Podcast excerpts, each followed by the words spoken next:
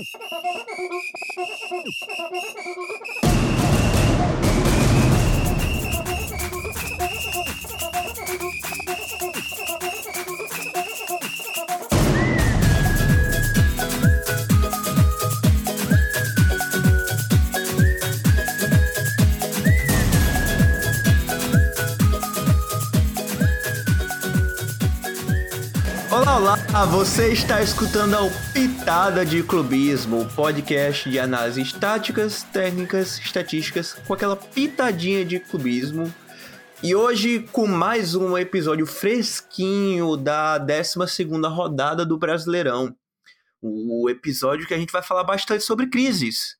Crises futebolísticas em, em Vasco e Santos, Crise no Botafogo, em que o Mister Luiz Castro pode estar sendo pinçado, puxado da equipe pelo Cristiano Ronaldo.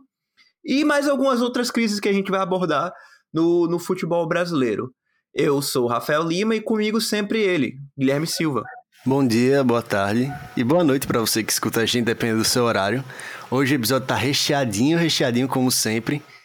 E infelizmente para mim a gente vai ter que falar do Santos, né? Mas vamos falar. E, assim, se serve de algum consolo, eu também vou ter que falar de Vasco, então. É, a situação Pô. aqui tá no. No final tá no 0x0. Tá difícil para os co-hosts. Cada um. Cada um mata seu leão por dia, né? No final das contas. Pois é. Mas, mas, falar mas então.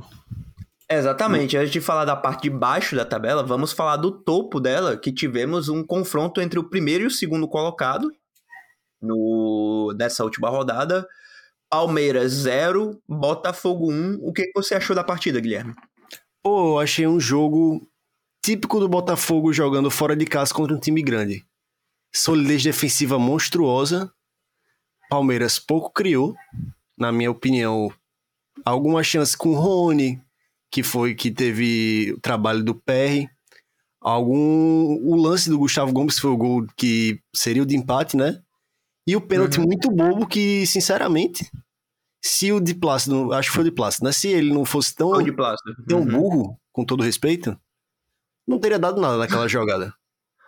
Então, é. eu diria que foi mais uma solidez defensiva do Botafogo perfeita e o Tiquinho Soares mais uma vez brilhante nas suas finalizações. 1x0 Botafogo. Um placar, pra mim, o justo seria o empate sendo honesto, um empate 0 a 0 inclusive, mas um placar que premiou quem foi mais eficiente e quem, querendo ou não, jogou melhor na sua proposta de jogo. Uhum. É, com certeza. E, assim, eu também achei um jogo que ficou muito aquém da expectativa de todo o hype que foi criado em volta da partida é, no pré-jogo, né?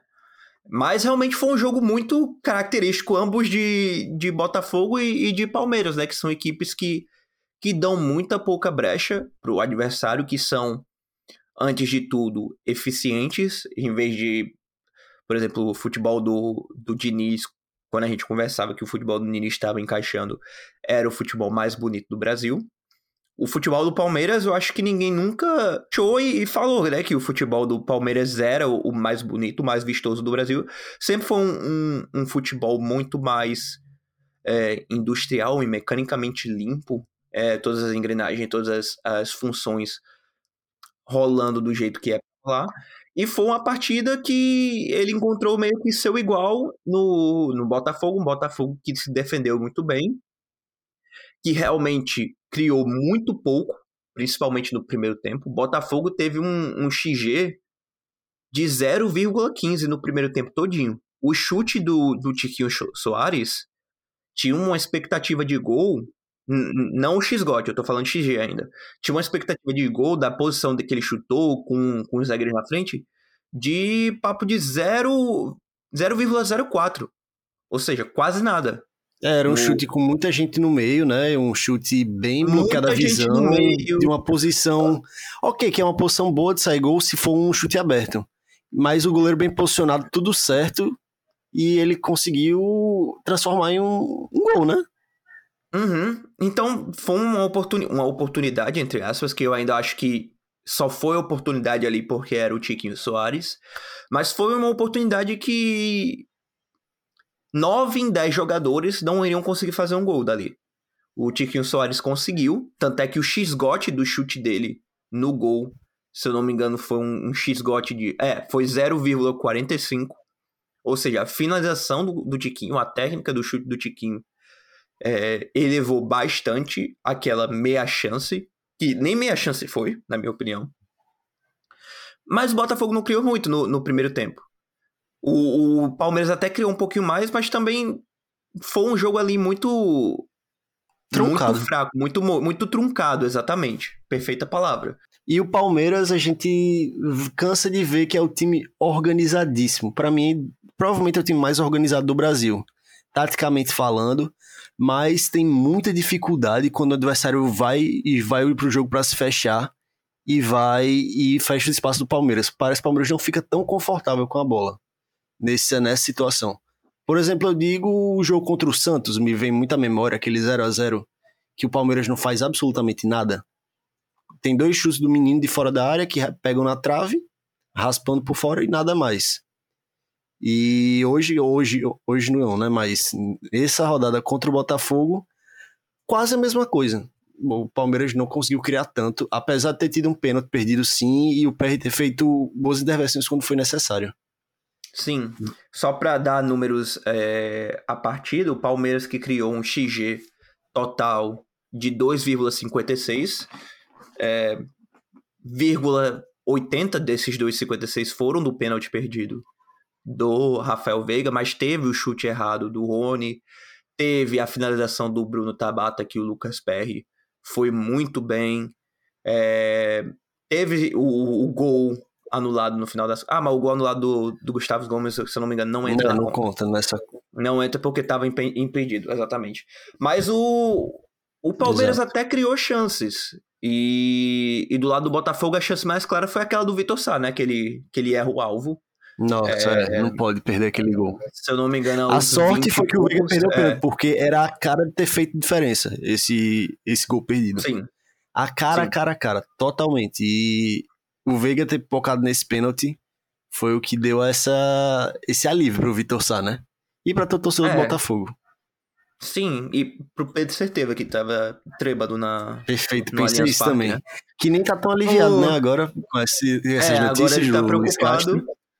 Agora ele tá preocupado com o Mister, né? É, ironicamente. Com como o mundo dá voltas, né? Como o mundo dá volta. Agora quem é que tá chamando o Mister? Mas, chama o Mister, assim, certeza. Chama o Mister. Chama o Mister. Mas, mas, tipo, o Botafogo deu seis chutes. Teve seis finalizações na partida todinha. Duas foram na, na direção do gol. Uma foi o chute esplendoroso, é, fora de série do Tiquinho Soares, que deu o gol ao Botafogo. E outro, não tô nem me lembrando qual foi que, o chute que foi no gol, mas não foi o, o chute do Vitor Sá. Não. E, e o Palmeiras criou 15 finalizações na partida, só que só quatro na, na direção do gol. Trazendo os números, ele, o Palmeiras teve um XG de, como você falou, né, 2.6, mas transformou esse XG em um XGOT de 0.76.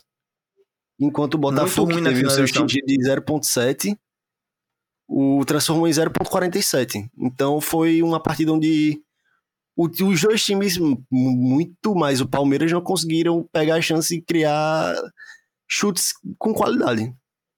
Ah, e, e outra coisa, esse X-GOT de 0,47 é, do Botafogo é tudo no chute do Tiquinho Soares, tá? Que esse é o X-GOT do chute dele. Perfeito. De, tem um, de 0,47. É porque tem um de 0,01 nessa conta. Então, tá. meio que. Entende, né? Foi todo de Tiquinho Soares, dito isso.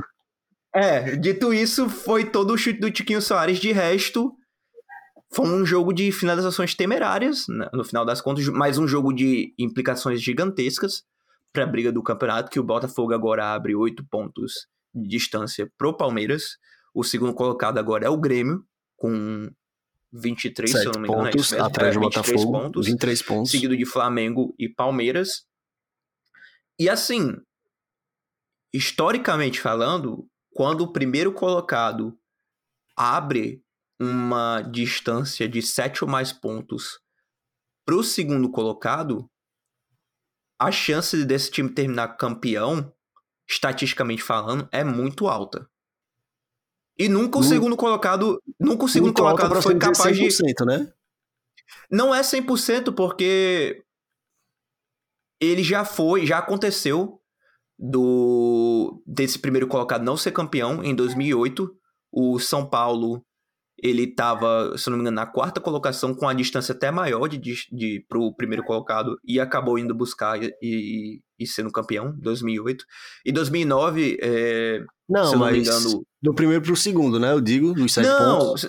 sim, mas o que eu tô falando é, quando ele abre essa distância, é muito provável dele ser campeão. Se ele Sim. é ultrapassado pelo segundo, pelo terceiro, quarto, quinto da competição, pouco importa pro torcedor. O que importa pro torcedor realmente é, é se o time vai ser campeão, né? Exato.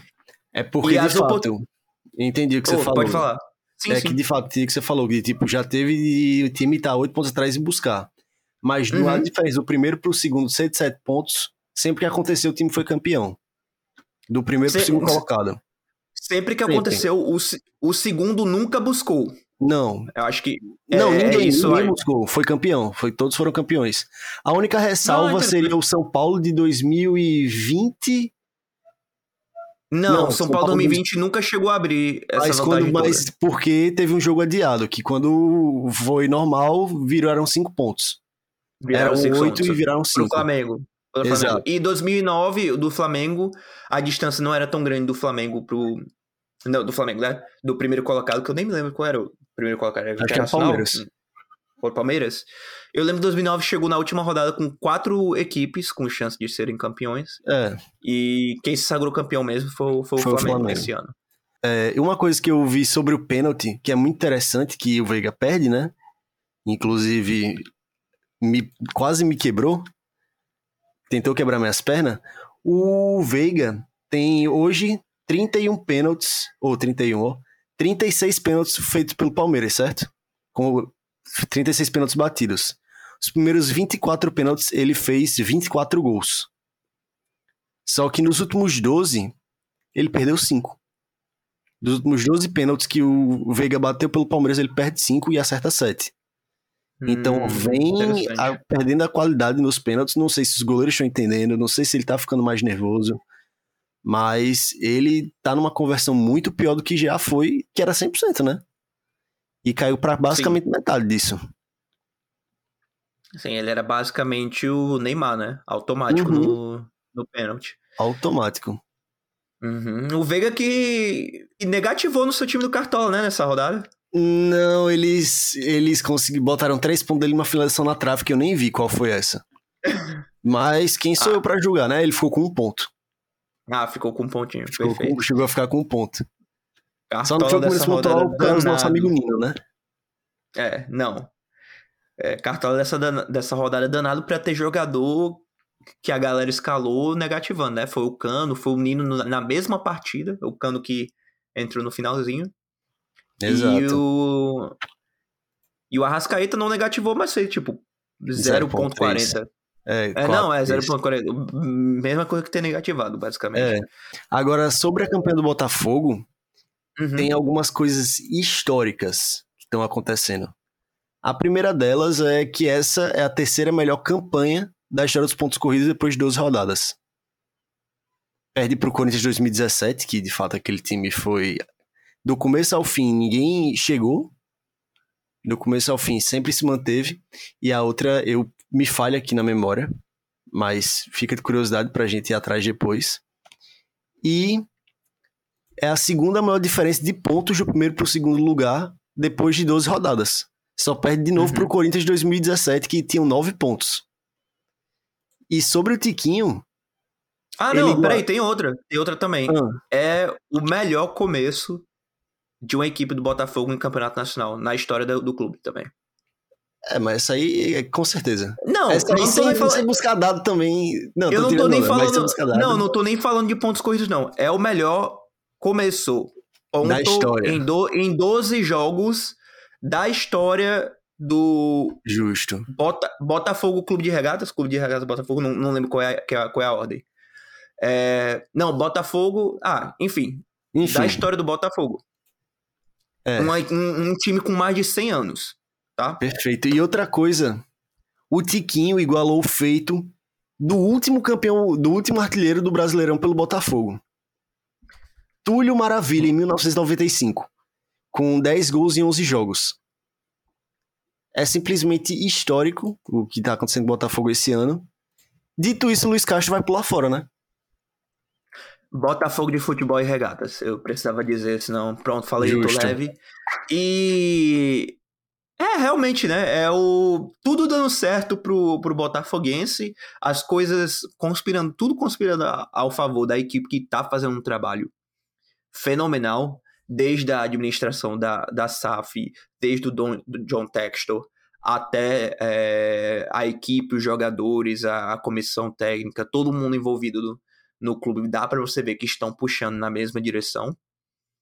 Só que no meio dessa história existe um fundo árabe com dinheiro infinito e uma superestrela do futebol mundial que quer contar com o Luiz Castro na equipe deles.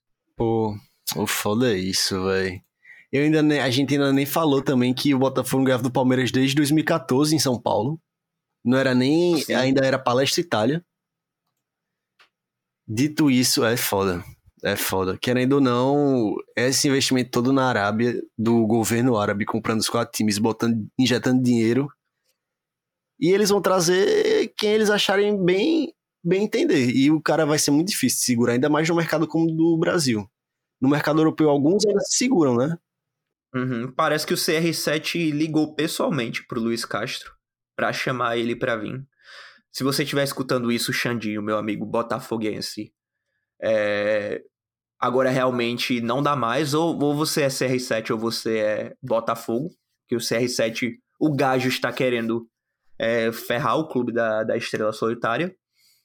Mas até agora, na gravação desse episódio, que está sendo gravado na terça-feira, não foi oficializado, não foi, pelo menos não saiu na nos maiores é, veículos de mídia aqui do Brasil que o Luiz Castro sinalizou que vai pro Al Nasser é, treinar o Cristiano Ronaldo. Só que é uma proposta muito tentadora, né? E também, mesmo, vamos ser sinceros, se ele não fosse, seria igual ao Abel. Que já recusava de cara e falaria, eu vou ficar ele tá tentado, e quem não estaria tentado, né, também, vamos ser sinceros. E o que eu ouvi, ouvi falar por aí, isso não são palavras minhas, jamais seriam, é que essa vitória contra o Palmeiras custou caro. Custaram 60 cabras e o Luiz Castro indo pra Arábia. Pelo menos foi o que eu ouvi falar por aí. Mas, pera de novo, aí, pô, jamais aí, a minha autoria isso. Hum, peraí. Mais é alguma forte. coisa... É, mais alguma coisa sobre o Palmeiras, já que a gente já falou, já destrinchou, falou o bem. Palmeiras foi um número que eu procurei muito e faz tempo eu procurei, procurei, eu sei que não aconteceu no ano passado. Talvez tenha acontecido em 2021. Mas já fazia muito tempo que o Palmeiras perdia dois jogos seguidos de Brasileirão. Muito tempo. Ano passado não aconteceu, não chegou nem perto. Ano retrasado não consegui ver direito, não consegui achar esses números mas é uma coisa incomum, né? A gente vê o Palmeiras Sim. dois jogos seguidos sem pontuar. É algo que a gente não tá até, acostumado. Até antes dessa derrota para o Bahia, no meio da, da, da, de semana, o Palmeiras estava ainda naquela sequência de ter perdido três, quatro jogos dos últimos 100.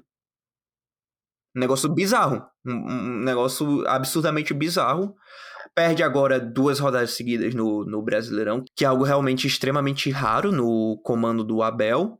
Só que esse time do, do Palmeiras a gente até já falou sobre em outros episódios do, do podcast. Parece que na montagem desse elenco abriu um pouco de mão da solidez defensiva que apresentou o ano passado, em troca de ser um time com um ataque muito mais letal, um time com um ataque muito mais é, perigoso, né? Com, com um quarteto de ataque de Rony, Arthur, Dudu e Rafael Veiga. Só que no dia que o ataque não, não conectou, a defesa fez um pouquinho de falta no, no único chute do, do Tiquinho Soares. Apesar de que eu acho que se foram Defendeu- derrotas. se defendeu bem, também. É. Foi, defendeu bem. No final foram derrotas bem circunstanciais na minha cabeça. Uhum. Tanto pro Bahia, que foi nos acréscimos do segundo tempo, num rebote do Everton. Tanto nesse que foi um chute do Tiquinho que, tipo, foi um bom chute, mas que eu não imaginei que ia entrar. O Everton ainda consegue espalmar, mas foi um belo de um chute vendo o replay. Então, acontece. Mas o Palmeiras é isso. Se for pra perder jogo, vai perder de 1x0, não tem jeito. Teve uma derrota no Sim. passado pro 4x0 pro Inter? Teve, mas já era campeão. Tipo, Uhum. fica só pros números isso. Sim.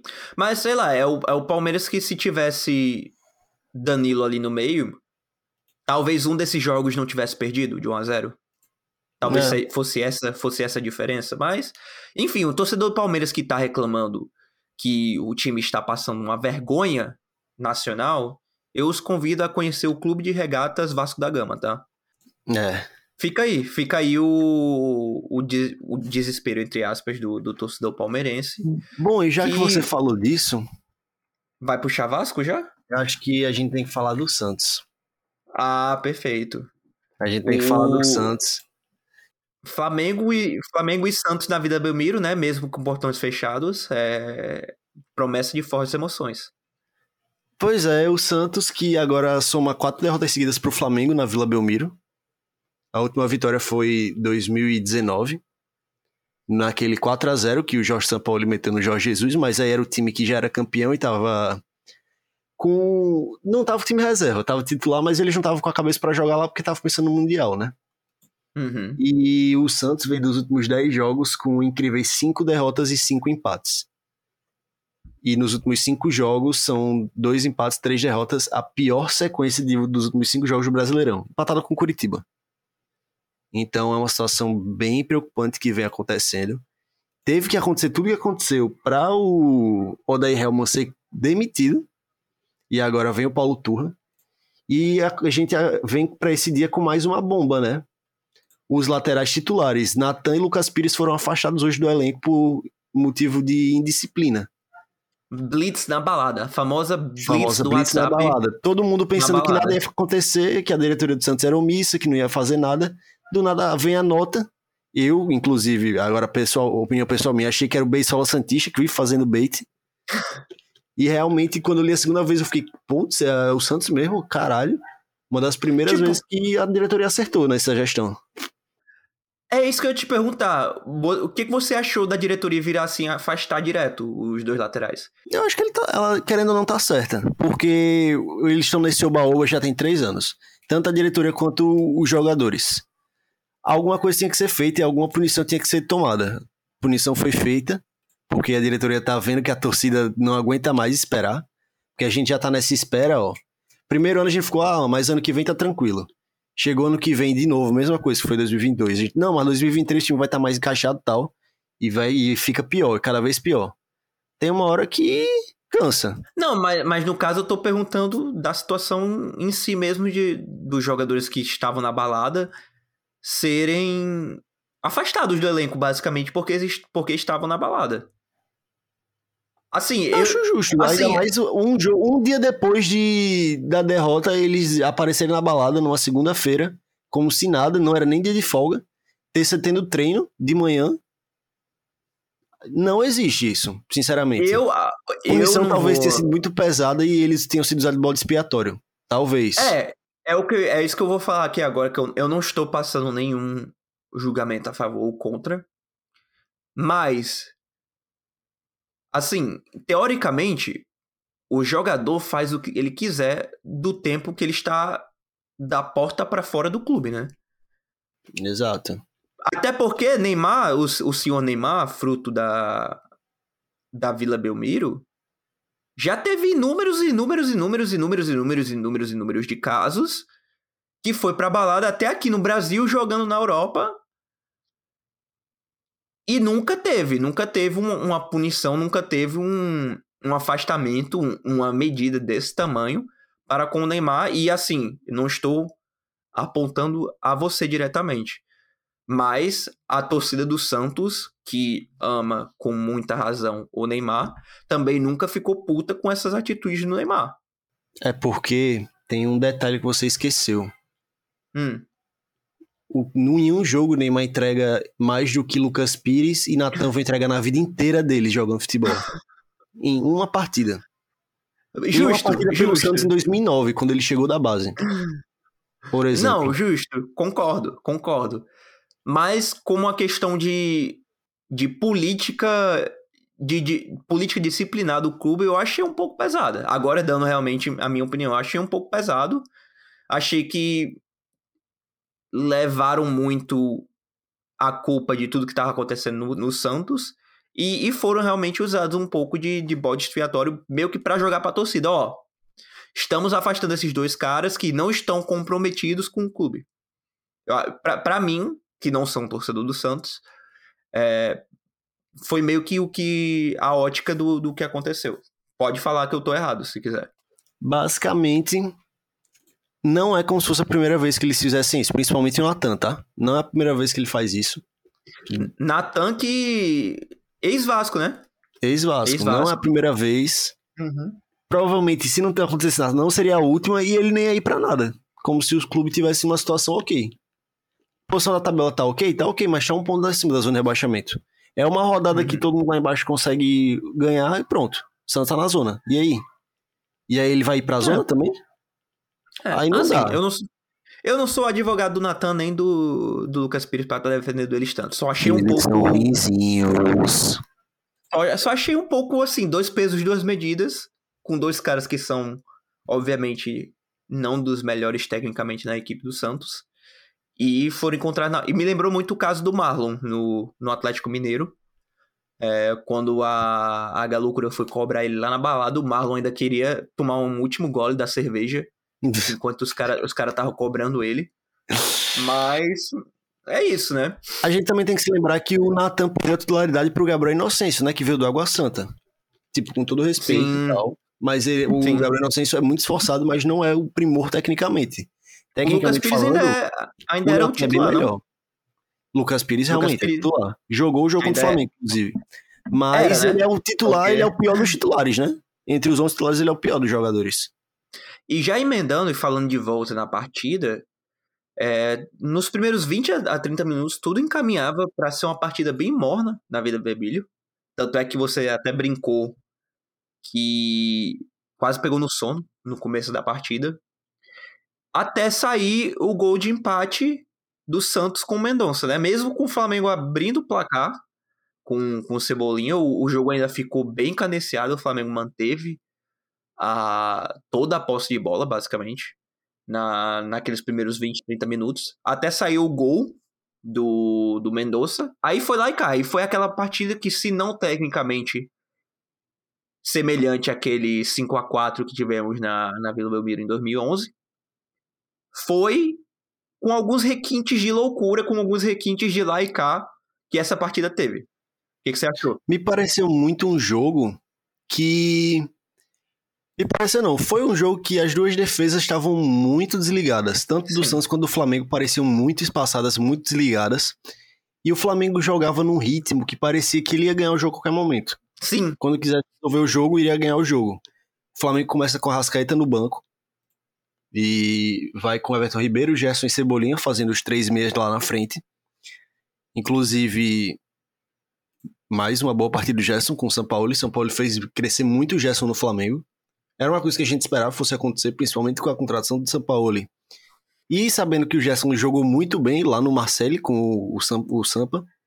E, e, voltamos a falar também, né? Que injustiça que fez o Vitor Pereira com, com o Coringa, né? Coitado do Coringa. Bizarro. Mas eu achei que o começo do jogo o Santos parecia ensaiar uma pressão alta no Flamengo. Primeiro tiro de meta quem tem é o Flamengo, numa finalização.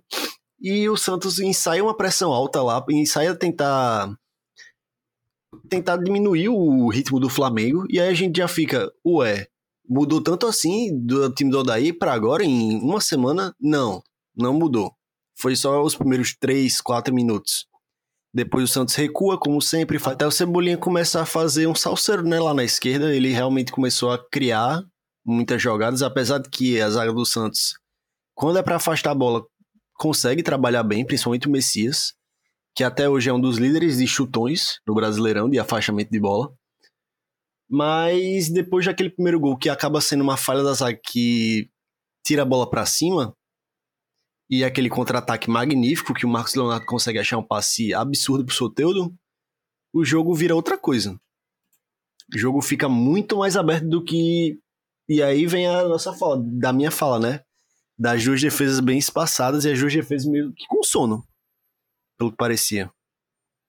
E, e assim, o Sampaoli consertou muitas coisas já no Flamengo que, que vinham sendo grandes problemas do, nos últimos dias do, do Vitor Pereira. Mas uma delas não foi a solidez defensiva. O Flamengo ainda é muito susceptível a, a, a dar grandes chances para os adversários. Foi assim no, no 4 a 0 contra o, o Bragantino, que foi provavelmente o, pior exemplo, né, de, o melhor exemplo, digamos assim, disso. Mas e o assim melhor também. jogo do Bragantino no ano também. E o melhor jogo do Bragantino, no, com certeza no Brasileirão. É, é, no ano. É realmente o melhor jogo do, do Bragantino no ano. Mas também foi assim contra outros adversários. O, o Flamengo cedeu chances em todas as partidas. Talvez, tá, beleza. Contra o Vasco não foi. Mas o Vasco, infelizmente, é é saco de pancada de Deus o mundo nesse brasileiro. Apesar de que o Vasco chutou mais que o Flamengo naquele jogo, mas também muito no segundo tempo que o Flamengo já só administrou o jogo. É aquele negócio, né? Depois que caiu 4 a 0 atrás, aí o Vasco realmente chutou mais uh, que o Flamengo. Mas, enfim, o, o fato é que esse, essa equipe do Flamengo do, do Sampaoli joga aceitando o risco de que vai, vai dar espaço e vai deixar o adversário jogar também. E o Santos conseguiu muito explorar isso. E o primeiro jogo do Santos, o primeiro jogo, o primeiro gol do Santos é muito nisso. Foi um passe do Marcos Leonardo de, de oportunidade que ele lançou no Soteudo. Foi um passe de brilhantismo do Soteudo. O Mendonça estava cara a cara com o gol, só para empurrar para dentro. E o, e o Flamengo, nos últimos três jogos, cedeu 73 finalizações para os adversários. Sim. Isso é um número bem chocante. É um número de, uma, de um time que realmente não não é o time que se fecha muito bem. E, de novo, o ataque tem que compensar. Foi o que aconteceu no jogo de domingo. E realmente o ataque ia compensar uma hora ou outra, porque a defesa do Santos não conseguiu acompanhar o Flamengo. Foi, ficou muito perdida. O Flamengo tocava a bola como queria para entrar na área, principalmente no segundo tempo. E, inclusive, a gente, se pegar os números secos, vai ter um XG do Flamengo de 0,92 apenas. É isso enquanto, que eu ia falar para você agora. O XG do Santos é 1,63. Eu ia falar que eu achei até interessante porque não foi a minha impressão da partida assistindo o jogo. Eu achei que o Flamengo tinha criado mais oportunidades que o Santos, e o XG basicamente é uma métrica que mede oportunidades criadas na partida, não o que você faz, é, como você finaliza das oportunidades, mas o quão provável você é de, de chegar ao gol, chegar à conclusão final do, do futebol a partir das, das oportunidades que você cria na partida. E pelo XG, o Santos criou mais oportunidades do que, do que o Flamengo. Que foi algo que foi meio contra o que eu, o que eu tinha, a, tinha sido a minha impressão da partida. Não só a sua. Só que você olhando. É, não só a minha, a de muita gente, né? Mas só que você olha e pensa de volta em quais foram os gols que o Flamengo marcou na partida. Foi um um cabeceio primordial do Everton Ribeiro, o, o gigante de 1,72m de altura, que, que meteu no canto do, do João Paulo, sem chance para o João Paulo defender. Outro foi aquele chute no canto também do, do Pulgar. O, o gol do Cebolinha já havia sido um, uma ótima finalização também no canto. Então, assim, o Flamengo até teve mais, mais volume, mais posse de bola, só que essa expectativa do, do XG mostra um pouco que, em questão de produtos finais na partida, o, o Flamengo não foi tão agudo assim. Enquanto o Santos foi muito na, na base da, do oportunismo, de, de pegar os espaços que o Flamengo dava, principalmente no contra-ataque, e tentar explorar essa defesa que, que dá espaço para o adversário jogar. Inclusive, se a gente for pegar o X-GOT que ocorreu no jogo, o, o Flamengo transformou 0.92 em 1.66. O que de fato Perfeito. fala muito da uhum. qualidade das finalizações que o Flamengo teve. Mas o Santos transformou 1.63 em 2,37. Claro que, que também isso se deve muito ao fato do Santos ter tido chances. Quando chegou e teve suas chances, eram chances impossíveis de encerrar. Porque foi a cabeçada do Messias, que o Matheus Cunha faz uma boa defesa e o Rodrigo Fernandes pega a sobra e tá embaixo do gol. Foi o contra-ataque no Mendoza, que tá embaixo do gol também para fazer. Sim. Então, os números Santos acabam sendo muito inflados pela qualidade das oportunidades que o Santos criou. Que, de fato, uhum. as oportunidades que o Flamengo teve no jogo, se não é um time como o Flamengo, por exemplo, provavelmente teria saído um gol. Talvez dois. Mas por ser o Flamengo, por ser os jogadores de tanta qualidade, que é o time, saíram os três, e os três necessários para a vitória. O Arrascaeta ainda entrou no final do jogo, né? Só pra ele ferrar fez... meu cartola?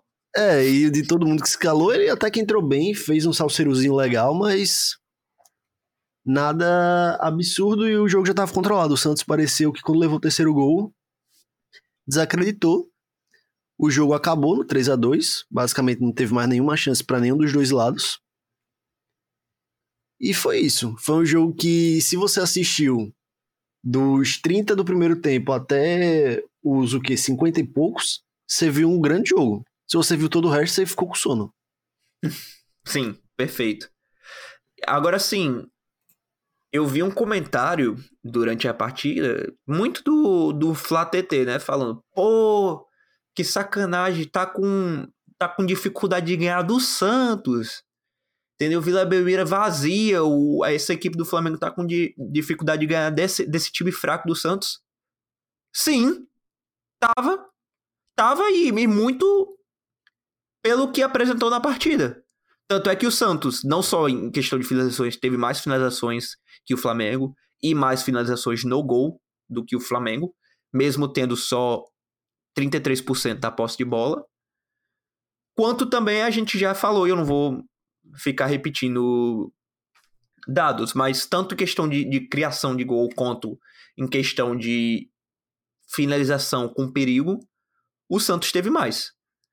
Agora o Flamengo teve o controle do volume da partida. Teve o controle da de onde a, a posse de bola ficou na maior parte do tempo da partida e de como manejava essa posse de bola elevada em relação à equipe do Santos. Mas o Flamengo não não se fora esses três essas três finalizações que vieram a ser três gols, o Flamengo não fez essa, essa partida esmagadoramente maior do que o Santos. Não. E digo mais, o Santos não é um time fácil de ganhar na Vila Belmiro. O time agora realmente tem duas derrotas em casa, duas seguidas, né, contra Corinthians e Flamengo, mas no Brasileirão estava invicto. No ano estava invicto até pouco tempo atrás, quando perdeu na Sul-Americana pro Nils, quando tava 1 a 1 e teve que ir para cima porque se empatasse era a mesma coisa de perder e acabou levando o 2 a 1 no contra-ataque. É difícil uhum. ganhar do Santos na Vila. O Palmeiras não conseguiu, por exemplo, quando veio. Não só não conseguiu, como não conseguiu jogar. Então é aquela. Não é, nunca é. vai ser um jogo fácil jogar contra o Santos na Vila. Claro, Mesmo tem o, fato de não ter torcida pode é. ajudar um pouco o visitante? Pode, mas ainda assim é difícil ganhar do time lá. E os números mostram isso. Perfeito. Mas é uma derrota que já se esperava. No final era uma derrota já esperada por quem é torcedor santista. Ainda mais depois que aconteceu contra o Corinthians, que foi uma humilhação. Aquele, aquele e... jogo eu achei que teve mais mérito do, do Santos perder a partida do que esse. Do que esse, perfeito. Ou, de, ou demérito, no caso, né? Uhum. Exato. Agora perfeito. a gente tem que falar um pouco do Gerson, né? Que Gerson que conseguiu Gerson. dar três, três assistências, assistências, na partida. Claro, uhum. uma foi sem querer, óbvio. Mas conta com assistência. Pro Cartola conta. Entra, no Cartola conta. E no SofaScore também. Quer dizer, no Cartola não contou, né? Pelo que eu tava vendo. Não contou? Ah. Eu acho que não. Não contou, só contaram as outras duas. Ah, Mas, pelos números do SofaScore, o Gerson chegou numa seleta lista de jogadores que conseguiram fazer três ou mais assistências em um jogo no Brasileirão. Que tá junto com ele Gustavo Scarpa no Fluminense em 2016, Magno Alves também no Fluminense em 2016, Dudu no Palmeiras em 2016, ano abençoado, viu esse? Caraca. Christian Cueva também no São Paulo em 2016. Pô, E Keno no Palmeiras em 2017, Dudu no, no Palmeiras em 2019. E Marinho no Flamengo no ano passado. Chegou nessa seleta lista de conseguir dar três assistências no mesmo jogo. Algo bem difícil de ser feito. E claro, o maior de todos é o Luanel no Grêmio em 2017. com quatro assistências em um jogo só. perfeito, perfeito. Então, é. É, não é não teve raro. a Rascaeta, né? Não rolou a Rascaeta em 2019, né? Não rolou. Não rolou Rascaeta em 19, não rolou Rascaeta em 20. Nada disso. Impressionante. Pois é, o Gerson muito bem. E eu vejo muita gente falando. Eu vi, por exemplo, em alguns vídeos que eu assisti, que Gerson era uma péssima escolha para esse Cartola e que a Rascaeta era muito melhor. De fato, a Rascaeta talvez fosse melhor. Mas os caras tiram o Gerson pra merda como se ele fosse volante e não fosse pontuar. Mas Não. o Gerson joga muito mais à frente com o Sampaoli e vem sendo o melhor jogador do Flamengo no- desde que o Sampaoli assumiu. Isso eu digo sem medo de errar. Ah, com Gerson, certeza. Talvez o Matheus Cunha, o goleiro tá jogando bem. Wesley são os três melhores, assim, desde que o São Paulo assumiu. Mas O o, Gerson, Gerson- pra mim, é disparado. O Gerson, desde o jogo contra o Vasco, que o Flamengo ganhou de 4 a 1 o Gerson teve uma assistência e um gol contra o Vasco, uma assistência contra o Racing, jogo importantíssimo pela Libertadores, uma assistência contra o Grêmio, no 3 a 0 em cima do Grêmio, e três assistências agora contra o Santos. Ou seja, dos Ele- últimos o quê? Um, dois, três, quatro, cinco jogos, o cara deixou a marca dele em quatro. Só não rolou contra o fatídico dia contra o Bragantino, né? Que ali foi, É, de fato, Que um ali ninguém, ninguém deixou marca nenhuma do Flamengo, né? O Matheus Cunha deixou uma, marca, uma boa impressão, que se não, que se não fosse ele era uns 7, 8. É, Mas é, Flamengo, o Gerson jogando muito bem, o Flamengo fez o dever, de, dever fora de casa, né? Uhum. Vem pra Libertadores agora. Num grupo que ele vai passar em segundo. É muito Ah, difícil não. conseguir passar em primeiro. Pode, pode passar em primeiro com derrota do Racing, né? É, mas acho muito Esse difícil. é o único cenário. Eu não, não duvido nada desse time do Racing. Esse time do Racing é muito inconstante. Muito, muito incon- inconstante. Ainda mais Agora- com o Rojas é, sem querer saber nada Sem querer nada mais ficar, do né? futebol argentino. É. Agora, o. Uma coisa que, vai, que eu quero ficar de olho nesse Flamengo pro resto do campeonato. Essa transição defensiva me preocupou um pouco. Essa transição defensiva do Flamengo. Beleza que o Santos é um time que tem pontas realmente muito rápidos e um atacante que é muito móvel, que é o Marcos Leonardo. Mas mesmo assim, a transição defensiva do Flamengo foi meio, meio podre no, no Não, jogo. e, e já foi já foi explorada no jogo contra o Bragantino também, isso. E Isso no não, é, não é de agora que a gente tá vendo. E no jogo contra o Grêmio. Só que o Grêmio. que que o não conseguiu ganhou 3 a marcar. 0 mas É. não foi um placar justo. Como a gente já Sim. comentou. Perfeito.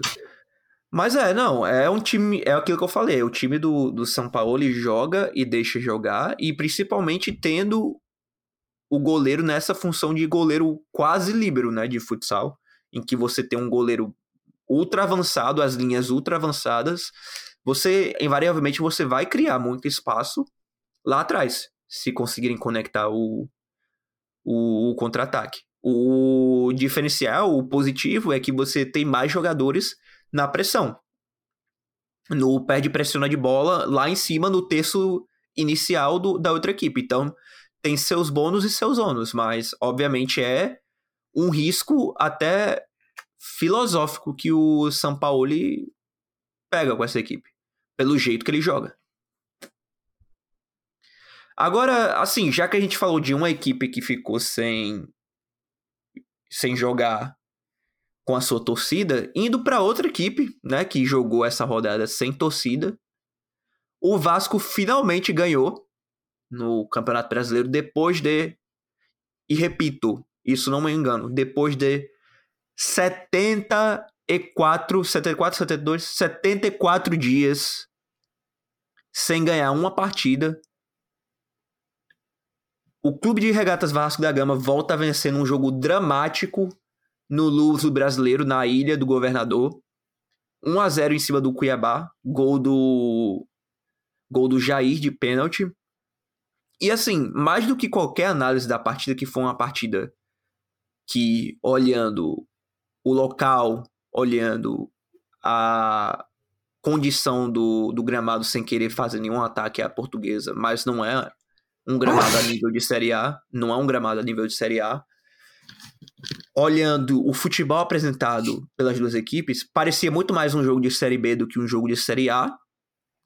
Mas Perfeito. fora qualquer análise, fora qualquer análise de futebol, o importante mesmo era o Vasco ganhar esse jogo e o Vasco ganhou. Não foi bonito, não foi legal, mas ganhou. E agora o Vasco, não digo que nem respira no Campeonato Brasileiro, mas digo que pelo menos volta a demonstrar sinais vitais. Né, volta a demonstrar sinais vitais na, na competição diminui muito a defasagem que tava, porque de 6 para 12 pontos é uma coisa muito grande, ainda mais para um time que tá brigando lá embaixo. Até psicologicamente, que... até psicologicamente, desculpa, só, só, falando, é uma barreira muito maior do que 3 pontos, quando você tem 12 e 9, né? E também o, o a gente tá num Brasileirão que, comparado com o Brasileiro do ano passado, por exemplo, quem, no ano passado, o primeiro zona de rebaixamento já tinha seus 20 pontos. Hoje, acabaram a 12 rodada, o 17 colocado tem 12 pontos. Então o Vasco está fazendo uma péssima campanha, tá, mas todos os times que vão brigar lá embaixo, pelo menos é o que tudo indica. Do Santos para baixo, Santos, Corinthians, Cuiabá, Goiás, América, Vasco e Curitiba não vão fazer campeonatos primordiais e estão fazendo um campeonato muito abaixo já abre uma vantagem, uma diferença grande do 13 para o 12. Já são quatro pontos. E, assim, para mim é uma defasagem muito grande, porque tem muito time que está muito abaixo dos outros. Como eu tinha falado para você no off, eu continuo afirmando que vai ser uma briga ponto a ponto e com poucos pontos, eu acho. Eu acredito. Sim. O que Pô, olhando de volta, porque quando você tá na sequência de derrotas que o Vasco estava, que eram o quê? Seis derrotas seguidas, se eu não me engano. É... Isso, seis derrotas seguidas. Você não quer nem, nem ficar puxando histórico, né? Mas depois dessa vitória do Cuiabá, eu fui olhar e, pô, o Vasco deixou muitos pontos preciosos pelo caminho que podia ter pontuado pelo menos um ponto ou saído com a vitória. Foi no jogo, foi o que aconteceu no jogo contra o Santos, foi o que aconteceu no jogo contra o São Paulo que empata no finalzinho do, do segundo tempo. Só para levar dois gols relâmpagos do, do São Paulo no Morumbi e terminar 4 a 2 Foi o que aconteceu contra o Goiás, no, no jogo da queda do, do Maurício Barbieri. E, e, como demorou a queda do Maurício Barbieri. E, e, e, assim, a gente fala e a gente prega bastante nesse podcast a questão de continuidade de trabalho, mas o trabalho precisa demonstrar alguma coisa que o qualifique, né? E que o qualifique para ter, pra ter continuidade de trabalho. Mais do que resultados no primeiro momento que começa o campeonato, você precisa de ideias. Uhum. E, e o Vasco não estava apresentando ideias. O Vasco não tinham ideias. Nenhum dos, times, dos nossos times tinham ideias que você olhar e falar, pô, é, tem um negócio promissor aí. Tem um negócio promissor, não. Não existiam ideias. E uma, só uma curiosidade desse jogo Vasco Cuiabá é histórico, tá? Hum. É o primeiro confronto entre Vasco e Cuiabá na história do Brasileirão. Sim, Já tínhamos enfrentado equipes... em 2015 pela Copa do Brasil onde Dois o Vasco empates. consegue. Dois empates e o Vasco, uhum. pelo gol fora de casa, consegue se classificar. Uhum. Mas sim, no Brasileirão, jogo inédito. Sim, perfeito. E foi também o primeiro jogo é, do técnico interino William Batista como treinador do profissional, né? O William Batista, que era o treinador do Sub-20 do Vasco. E assim, sem entrar tanto dos méritos da partida, como já, já falei e volto a falar, foi uma partida pobre do Vasco, como também foi uma partida pobre do Cuiabá. Não foi um jogo bonito, vistoso de se ver. Não foi. Mas agora, uma coisa que eu achei muito importante ressaltar do, do trabalho do William Batista nesse jogo, que, que só me mostra que o Barbieri no, nos últimos dias, nos últimos dias não, na verdade, né? De um bom tempo pra cá, desde talvez, desde a, a derrota pro Bahia pra cá no Brasileirão, tinha deixado de fazer as mínimas coisas no, no comando do Vasco, é que o William Batista, ele tava todo o tempo ali, mas não é gritando no sentido só de chegar e, e ficar em cima do, do jogador, atrapalhando o jogador. Ele era passando orientações especialmente para os jogadores mais novos de coisas básicas, mas coisas que o torcedor que assiste a partida de casa às vezes pensa, pô, como é que jogador X não fechou ali em cima naquela jogada? Ou, ou algo do tipo. E ele estava dando exatamente esse tipo de instrução para jogadores como o Marlon, jogadores como o Figueiredo, jogadores como o, menino o Ryan, de 16 anos. Figueiredo, jogador do Cuiabá, está de costas, você sobe, você sobe a pressão nele. Entendeu? Aí, aí você via ele falando isso porque não tinha torcida, você conseguia escutar nitidamente as instruções que o William Batista estava falando. E você via, um ou dois segundos depois, você via o, Figue, o Figueiredo subindo na pressão em cima do lateral. E assim, são esses mínimos detalhes que fazem muita diferença na fluidez do time e de como o time tanto mantém a, a posse de bola como melhor se organiza para atacar. Mas é o tipo da coisa que você via nitidamente em partidas anteriores que o time do Vasco não tinha noção de fazer essas coisas. E teve, e eu vi pela primeira vez o Vasco. Foram lampejos? Foram. Não foi uma partida primorosa do Vasco. Repito. Foi ruim na partida do Vasco. Não faltou qualidade, faltou técnica no Vasco. Mas em, em questão de estar organizado, bem organizado taticamente, o Vasco apresentou muito mais organização e muito mais ideias, conceitos, às vezes até básicos de futebol, mas conceitos que você conseguia olhar e entender o que, que estava acontecendo, em vez de um time só ficar naquele protocolo de ir até a linha de fundo, cruzar. Parabéns pro, pro William Batista, que mostrou ser um bom treinador de sub-20, que é um treinador que, que leva em consideração o conhecimento tático e a falta de, de experiência de tato dos seus jogadores. E o Vasco teve muito bem, como você falou, boas oportunidades de triangulação no meio. Era um time que fazia tempo que não conseguia triangular desse jeito. Beleza que nenhuma das, em uma das triangulações talvez teve uma chance, na outra sofreu pênalti, mas nenhuma... Pô, teve, teve a que o Alex Teixeira perdeu de baixo Exato, gol, né? é essa mesmo que eu tô falando. Uhum. Tem boas triangulações, os laterais apoiando bem, mas a gente também tem uma queda muito grande do desempenho do Cuiabá nas últimas rodadas time do Cuiabá vendo uma crescente gigantesca. Muito bem treinado coletivamente. Deu para ver no jogo coletivamente era melhor que o Vasco, querendo ou não, mesmo o Vasco com vontade. Ainda assim, naturalmente o Cuiabá coletivamente ia ser melhor, mas não conseguiu não conseguiu imprimir tal ritmo de jogo.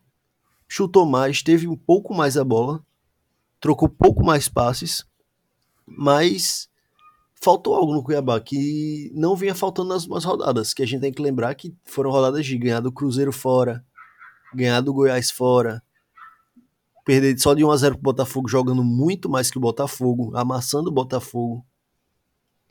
Empatou Empate com o Corinthians com lá Corinthians, no, na Arena Itaquera. Lá Seria a primeira derrota do Corinthians em uhum. casa, mas acaba que o Corinthians consegue o um empate, quase virou.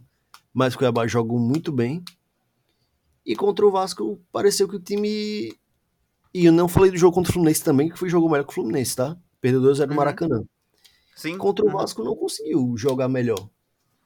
Talvez por ter enfrentado um time que não principalmente por ser fora de casa e ter enfrentado um time que não foi pressionar tanto o Cuiabá lá em cima, talvez tenha prejudicado um pouco os planos do Cuiabá, mas de fato o time foi um pouco apagado. Eu diria Sim. apagado. Assim, em questão de XG, o Vasco até criou mais chances que o, que o Cuiabá. Mas. Porque o Vasco teve 1,8 de XG contra 0,54. O Cuiabá teve mais finalizações que o Vasco e, e uma finalização a mais no gol que o Vasco. Mas foram três finalizações no gol na partida inteira do Cuiabá e duas do Vasco, contando um pênalti. Ou seja, foi uma partida num todo com a qualidade muito baixa.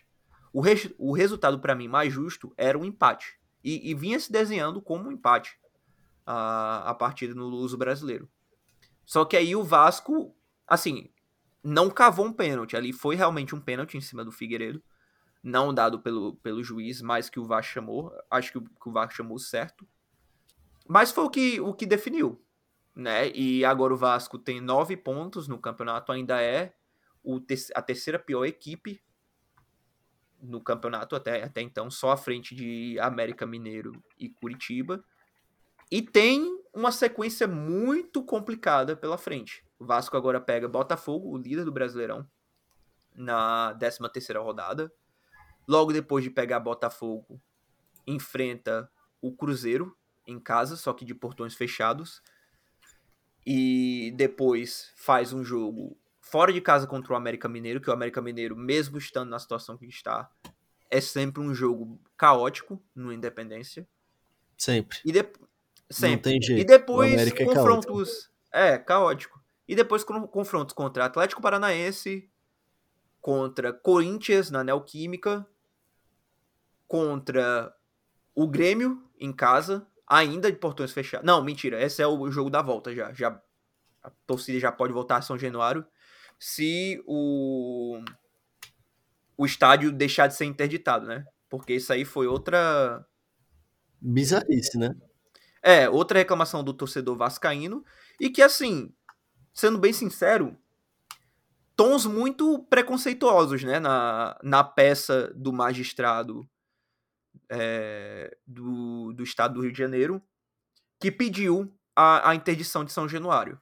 E pediu a interdição assim, eu vou ler só uma, uma partezinha pequenininha, que foi para contextualizar a total falta de condição de operação do local, São Januário, partindo da área externa à interna, vê-se que todo o complexo é cercado pela comunidade da Barreira do Vasco, de onde houve comumente estampidos de disparos de armas de fogo oriundos de tráfico de drogas lá instalados o que gera clima de insegurança para chegar e sair do estado.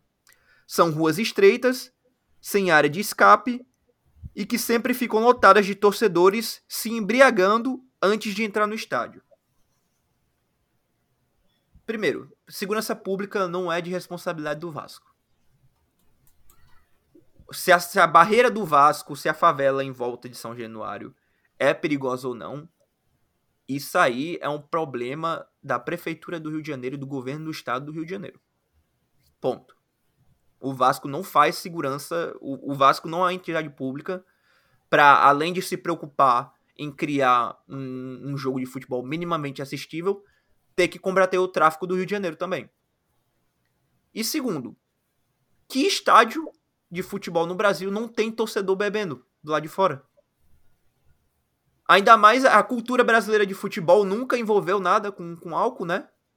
Pois é. Ainda bem que é lei seca no, no futebol. Pô, isso aí eu achei de uma. De, uma, de um tom discriminatório surreal por. Ah, São Januário está no local que está, que é um local humilde, de. de área de população mais humilde, população de favela. E B, assim, não sei, eu não sei, eu não sei explicar o argumento de ter torcedores do lado de fora bebendo cerveja. Isso aí eu não sei nem como, eu não sei nem é como atacar, vai... não sei nem como brigar com, não sei. É o que vai voltar à normalidade, o Vasco provavelmente vai ficar os seus 30 dias de portões fechados e deve voltar Não sei, vai ter o julgamento ainda. Provavelmente o São Januário deve deixar de ser interditado, porque não faz sentido interditar um estádio. Muita gente quis, fez uma campanha, principalmente na capital de São Paulo, para interditarem a Vila Belmiro, o que obviamente foi. Está sendo analisado, mas provavelmente vai ser recusado. É muito difícil interditar um estádio. E não, não é ainda mais. interditar o estádio do Vasco. Então, Porque o governo é do Rio de Janeiro que... é uma várzea. O governo do Rio de Janeiro é uma várzea. Basicamente, é isso é algo que é como eu tava dizendo, não faz sentido você tentar o estádio de um time, ainda mais numa situação que, tipo, ah, aconteceu dentro de campo e não teve nada a ver com o entorno para ser usado o entorno como uma arma para interditar o estádio. Isso não entra muito bem na minha cabeça. Afinal, beleza, quem tem que fazer a vistoria das coisas que vão entrar tem que ser os seguranças dos estádios, tanto do Santos quanto do Vasco. Mas aí no que isso responsabiliza os torcedores que estão bebendo do lado de fora ou o pessoal que vive por ali. Tá não é nem o Vasco, não, não, é nem o Vasco que, que vende a cerveja. Não é nem o Vasco que vende a cerveja do lado de fora do estádio. Se fosse um estádio que tem concessão, teve licitação para vendedores de, de cerveja em seu entorno, ainda não daria nenhuma razão a essa peça, tá? Mas nem isso é. São autônomos. São autônomos que vão ali e vendem cerveja. Porque, legalmente falando, no Brasil, no país Brasil, essa venda de, de cerveja em locais públicos e rua é parte da cultura brasileira. É, é isso, pô. Tanto pra show, quanto pra, pra estádio, quanto pra. Pra, sei lá, irmão. Um, tá tendo um churrasquinho pra, pra galera assistir um jogo. Não é nem rolando ali o jogo tem venda de cerveja. Tem sempre um tiozinho com, com um carrinho de mão e um isopor vendendo cerveja. É, é cultural do, do Brasil, pô.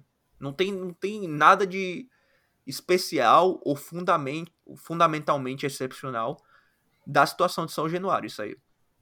Mas eu só mas... realmente fiquei, fiquei chateado com essa, com essa história toda. É, mas agora então vamos indo para nosso próximo, saindo desse clima abaixo, né? do Vasco é. e do Santos, ambos com portões fechados, ambos jogando mal. Vamos para um time que está jogando muito bem atualmente. Um time que provavelmente está sendo top 3, top 4 melhores times do Brasileirão. Atualmente é o vice-líder e consegue mais uma vitória cachapante, um 5 a 1 contra o Curitiba. E que 5 a 1 tá? E que jogo do Soares, principalmente no segundo tempo. Pessoal, indo para o jogo, tinha-se muita especulação que o Soares ia se aposentar, né? Indo, na verdade, para essa, essas duas sequências de jogos, tanto o jogo contra o Curitiba, que o Grêmio ganhou de 5 a 1 quanto o jogo para o América Mineiro, que o Grêmio ganhou de 3 a 1 Falava-se muito do problema no joelho do Luiz Soares, que existe. E ficou e claro da... para quem assistiu a partida que o Soares é substituído principalmente pela dor no joelho, porque no segundo tempo ele uhum. começa o jogo, o segundo tempo mancando você consegue ver a imagem de dor no semblante dele e que ele tava com dificuldade para andar, principalmente nos replays que davam depois de um lance. E ele ia com dificuldade para andar. E ele sai revoltado, ele agradece o carinho da torcida, mas ele sai puto e dá pra ver que ele tá puto porque ele tá com dor. Porque ele não tá é. conseguindo aguentar jogar o tempo todo. Inclusive, uma medida que tá sendo tomada muito pelo Renato Gaúcho tal, sempre em gramado sintético o Soares não está jogando. Porque a grama, Soares está né? sendo poupado sempre bastante. em gramados sintéticos. Uhum. Então, é algo a se ver, provavelmente ele termina a temporada. E mas foi nítido que ele tá assim com problema no joelho. Tá óbvio para todo mundo.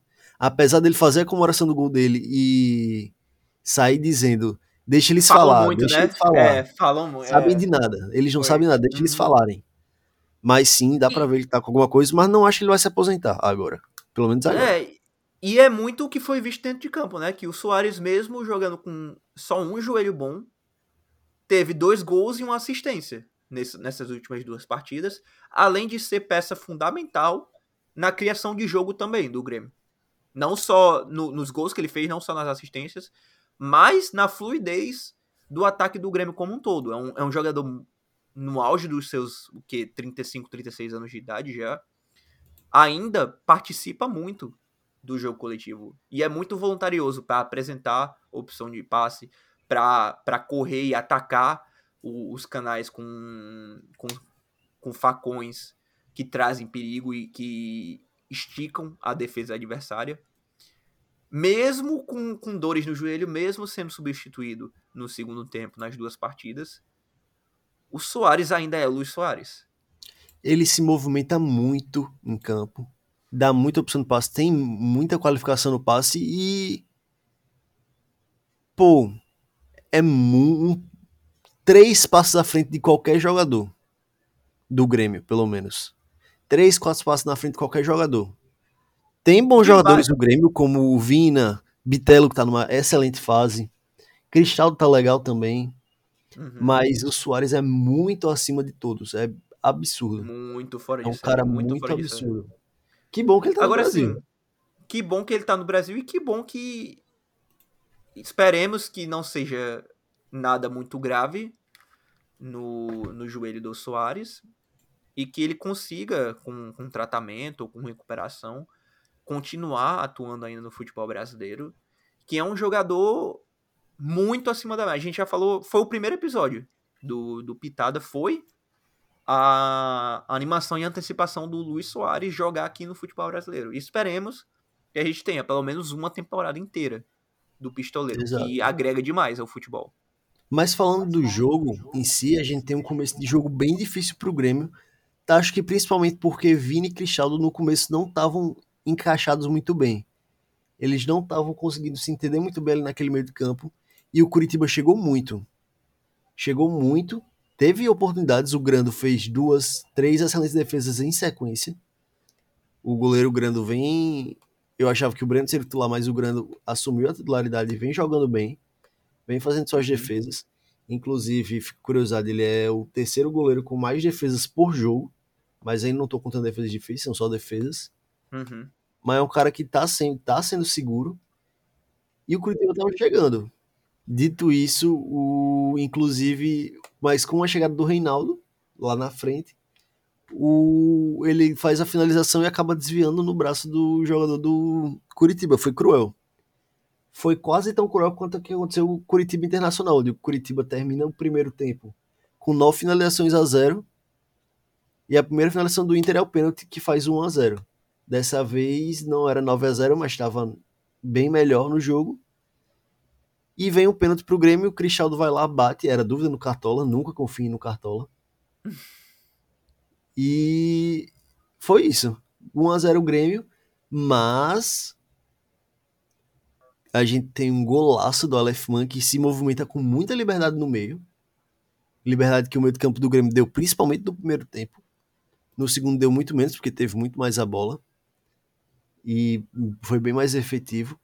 Mas no primeiro tempo, muito espaço que o Curitiba conseguia nesse meio do Grêmio e numa tabelinha ali o Aleph Manga recebe a entrada da área e dá uma chapada excelente, gol excepcional dele, que ele era tava em negociação com o Grêmio, né, os rumores, e ele manda a comemoração fazendo ouvidinho para a torcida. Aí eu me pergunto, para quê? Por quê? Não entendi. Se ele for para lá, e aí, qual é o clima que vai ficar? Não, não fez muito sentido. É, né? Coisas, coisas do futebol brasileiro, né? É... é comemoração e tirada de onda acima de tudo, mas realmente fica, ficaria um clima um tanto quanto não legal se realmente se sacramentar. E no segundo tempo a gente vê uma mudança, principalmente de postura muito brusca do Grêmio. Foi absurdo. E aí vê que veio tudo que a gente falou no começo. Veio o show do Soares. Soares, Bitelo, Cristaldo. Eles ali, até o Vila Sante apareceu pra festa. E o Vila Sante tem aparecido pra festa. Né? Tem aparecido pra festa. Aparecido. Já são três gols do Vila Sante no Campeonato Brasileiro. Mesmo e número. A que... mais artilheiro da carreira dele, né? É, mesmo número que Germancano, por exemplo, artilheiro do, do Fluminense. É exatamente isso. E Dito isso tudo, o Grêmio começou a chegar e aí era impossível. Curitiba não ia conseguir segurar Soares vindo, não ia segurar o Reinaldo vindo, não ia segurar o Bitelo vindo. E aí um dos gols, inclusive, do Grêmio saindo uma jogada de escanteio curto, para quem é hater de escanteio curto aí, ó. Onde vem todo ensaiado e o Bitelo chuta da entrada da área e faz um golaço, uma chapadíssima. E depois o gol do Soares, o quarto, é fora de série. Ele vê a defesa meio mal postada, é uma falta que não tem nada a ver lá no meio de campo, na lateral ainda. Aí ele faz o facão e meio que obriga o Reinaldo a passar a bola para ele. E nisso o Uhum. Reinaldo passa, ele recebe só, deixa a bola quicar, aí só dá aquela chapada dele. Bizarro. É, não, realmente. E isso era meio um pouco do que, a do que eu falava na época que tava PP e Carbadio machucados ainda, que esse Grêmio, quando estava indo mal no Brasileirão, tendo performances ruins e ainda assim conseguindo resultados, é bom ressaltar. O Grêmio, nos seus piores momentos no Brasileirão, ainda conseguiu ganhar jogos ou então tirar pontos importantes de partidas que ele não tinha nenhum nenhum direito de, de sair como vencedor pelo que foi apresentado em, em, em campo. Mas com a volta do Carbadio, ainda não voltou o PP, mas o Vila Sante tá cobrindo esse papel muito bem e até contribuindo com, com gols em, em chutes de fora da área. Com a volta do Carbadio e tendo o Vila Sante lá, o Grêmio volta a conseguir jogar com o seu sistema de cinco meias com a saída qualificada, né? Com o Vila Sante e o Carbajo qualificando muito mais essa série de bola do Grêmio. O Carbajo fez meio que o, o trabalho sujo nessa partida contra, contra o Curitiba, até mais do que o, do que o Vila Sante. Mas ambos têm uma, uma qualidade de, de passe que dão liberdade para jogadores como Bitelo, dão liberdade para jogadores como, como Cristaldo estarem mais à frente no campo e saberem que a bola vai chegar neles sem terem que se sacrificar tanto na defesa, e principalmente o Luiz Soares nisso, porque tem jogadores pra, na cobertura, no caso do, do Vila Sante e do Carvalho, e volta a funcionar aquele esquema do, do Grêmio de cinco meias que a gente tanto falou no, no gauchão e que tinha tanta expectativa entrando nesse Brasileirão, que agora realmente tá produzindo aquilo que a gente esperava produzir. Exato, e o mapa de calor do Grêmio fica claro onde como o Grêmio jogou pro Bitelo, com Bitelo na esquerda, Soares caindo para a esquerda, Cristaldo indo nessa triangulação, e o Reinaldo ali também dando aquelas escapadas. É um lado esquerdo que ficou muito forte, o Reinaldo encaixou muito bem, vem jogando bem, já, já é um dos líderes de assistência do Brasileirão. Claro, o primeiro ainda vai ser o Gerson, devido àquela essa, esse hat-trick de assistência, né? A gente pode dizer assim. Uhum. Mas o, o, Reinaldo, que já deu duas assistências no jogo passado, dá uma assistência nesse jogo e faz a finalização que vira o pênalti, né? Realmente desencantou e tá conseguindo jogar muito bem. Esse lado esquerdo do Grêmio tá sendo interessante, tá sendo muito forte. Não vou dizer Reinaldo, Reinaldo que virou ótima opção pro Cartola, né?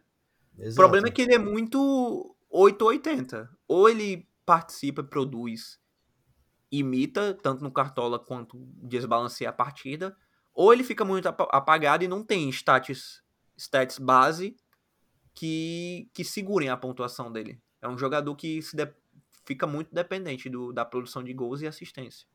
Eu, por exemplo, escalei o Reinaldo. Eu tava entre ele e o Juninho Capixaba, porque, óbvio, o outro era o Marlon, não tem como não ser o Marlon. Eu escalei o Capixaba. Ambos deram eu... bom. Ambos, Ambos deram fizeram basicamente. Acho que o Capixaba fez até mais, né? Ele fez 10. Sim.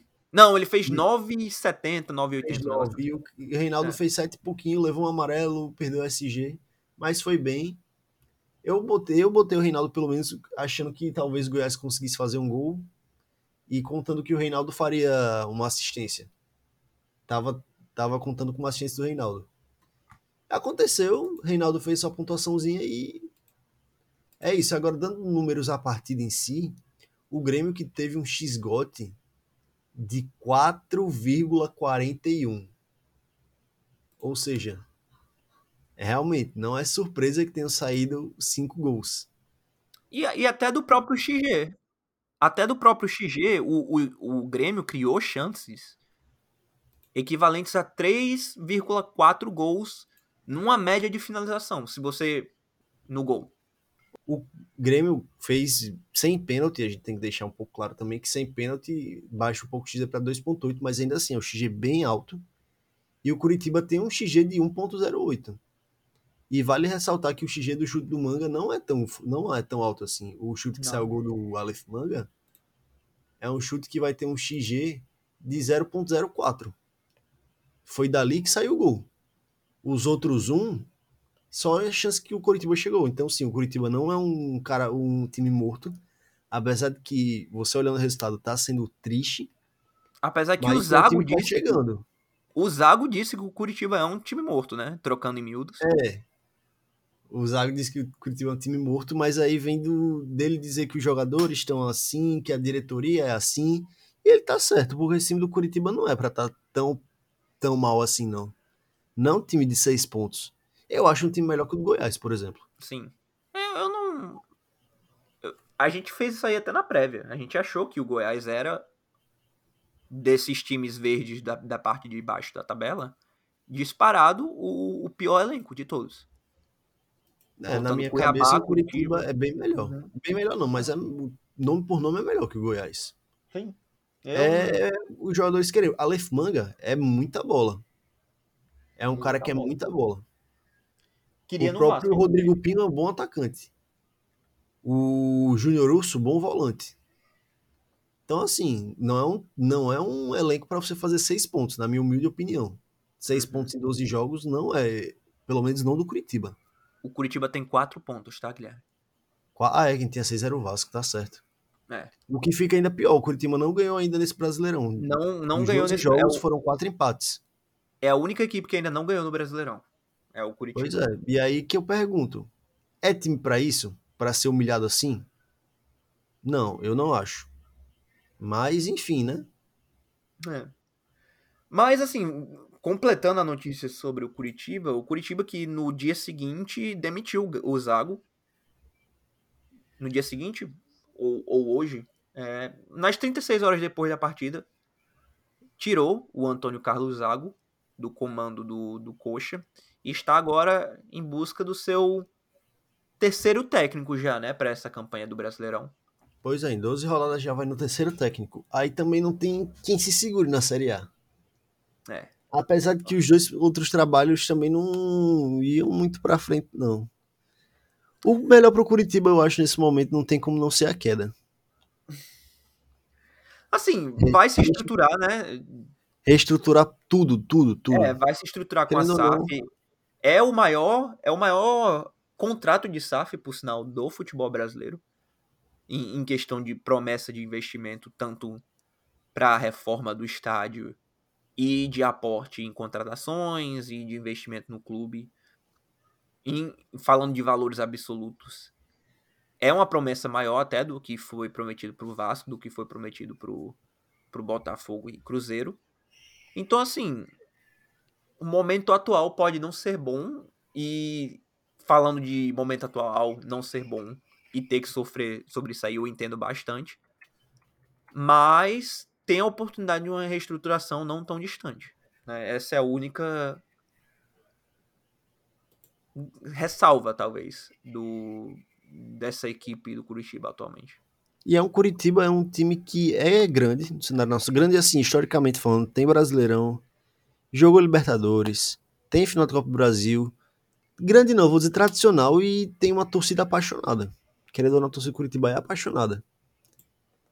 É um time que faz sentido virar SAF, na minha cabeça, e que vai ter um retorno financeiro da torcida muito grande.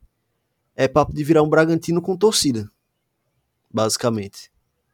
É papo de virar, assim, não querendo comparar com, com um rival de cidade, mas uma equipe tão grande quanto ou até maior do que o Atlético Paranaense, né? Perfeito. Hum. Provavelmente. E o nosso Couto Pereira precisa de uma reformazinha, né? Um estádio tão agradável. É um estádio reformazinha. emblemático. O Couto É. Pereira é, um, do- um dos estádios mais emblemáticos do, do futebol brasileiro. Exato. Merece, ele merece uma reformazinha. Uhum. Aí eu espero, honestamente, Curitiba saia dessa situação, apesar de eu achar bem difícil. É, né? Assim, bem difícil assim, né? Porque o Curitiba, pelos cálculos que o CEO fez, aí é uma notícia que eles geram antes do jogo do Grêmio, teriam que somar 54% dos pontos que eles tinham, que eles tinham para disputar para escapar. Contando com o jogo do Grêmio. Refazendo agora os cálculos, já vi ter subido para 55, 56. realmente essa briga de, de, na parte de baixo da tabela, você não pode deixar ponto escapar. O Vasco ainda tá numa situação muito complicada e ainda assim tá com cinco pontos à frente do, do Curitiba. Pois é. Pois é. O Santos, E que eu assim- tanto tô xingando, tanto tô dizendo, tá nove pontos à frente do Curitiba. E quatro à frente do Vasco. Exato. Muito por aquele confronto direto, de 1 a 0 De volta em São Januário. Aquele, aquele gol do, Do David do Washington. David Washington foi bizarro. Aquele O cara um é gênio, não tem jeito. um momento do Santos na, na partida. Agora tá assim, né? A defesa do Vasco ali, a gente tem que ser sincero, que- sincero que foi uma mãe e o Santos triangulou como se não tivesse ninguém. Não, Parecia beleza. time sub-15 a defesa do Vasco naquele lance, pelo Pois menos. não, eu tava, só con- contextualizando. Não precisa reviver traumas não na minha vida. Tá? Tudo bem, então tudo bem então. Obrigado, perfeito. Agradeço. Então, indo agora pro próximo e último destaque dessa, desse primeiro bloco. O Fortaleza ganhou a sua segunda, né? Nessa. Desde o nosso último episódio. é, nessas duas rodadas seguintes, Fortaleza.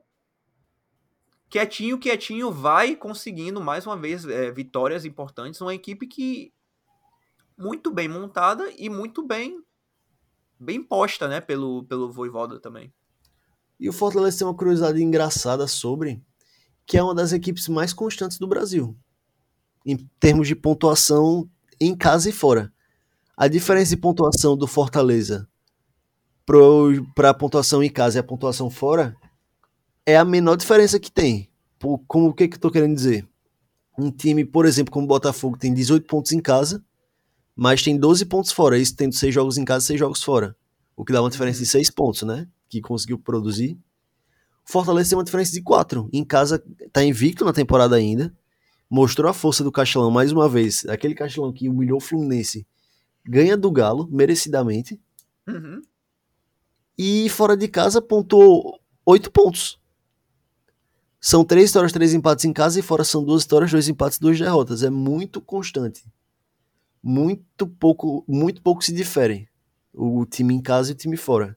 Pelo menos em termos de pontuação. Assim, a menor diferença é só a do, Cor- a do Corinthians, não, desculpa, a do Galo, que são 8 pontos em casa e 11 fora. Galo que é o segundo melhor visitante, só perto do Botafogo. O Fortaleza. Sendo isso- que- E Hum. desse jeito não conseguiu ganhar do Fortaleza, né? Mesmo sendo o segundo melhor visitante. Uhum. Perfeito. E o Fortaleza que meio que fez um, um tour, né, do dos times de Minas, ganhou do Cruzeiro fora de casa na, na 11ª rodada do Brasileirão, de 1 a 0 Jogo, jogo complicadíssimo que, assim, o Cruzeiro até é, criou certas chances. Não, não seria injusto ter saído um empate, mas o Fortaleza conseguiu segurar a vitória. E jogando em casa ganhou do Galo, né? Um, um jogo que, beleza, o Galo vinha de, de uma sequência desgastante de jogos, o Hulk até reclamou disso, mas fez por onde merecer a, o Leão do PC, jogou mais do que, do que o Galo, criou mais é, oportunidades, tanto, mesmo que com, na questão do XG foram ambos equipes de XGs extremamente baixos. Mas o Fortaleza fez por merecer na partida. E tá aí agora com 20 pontos no, no grupo desgarrado da parte de cima da tabela. E sem precisar se preocupar, como se preocupou no ano passado, com a luta pelo rebaixamento. Pô, e o Fortaleza vem bem, tá? Apesar de ter levado aquele 3 a 0 na Copa do Brasil pro Palmeiras, que eu não achei que foi pra tanto, né? Esse 3 a 0 Você sabe mais do que eu, inclusive. Sim, não, Mas- eu, eu assisti aquela partida todinha e, e realmente não foi. Não condisse com o jogo a, a maneira que o Palmeiras abriu aquele placar. Exato. E ainda teve o pênalti que, na minha opinião, foi bem mal marcado, tá? Bem mal marcado.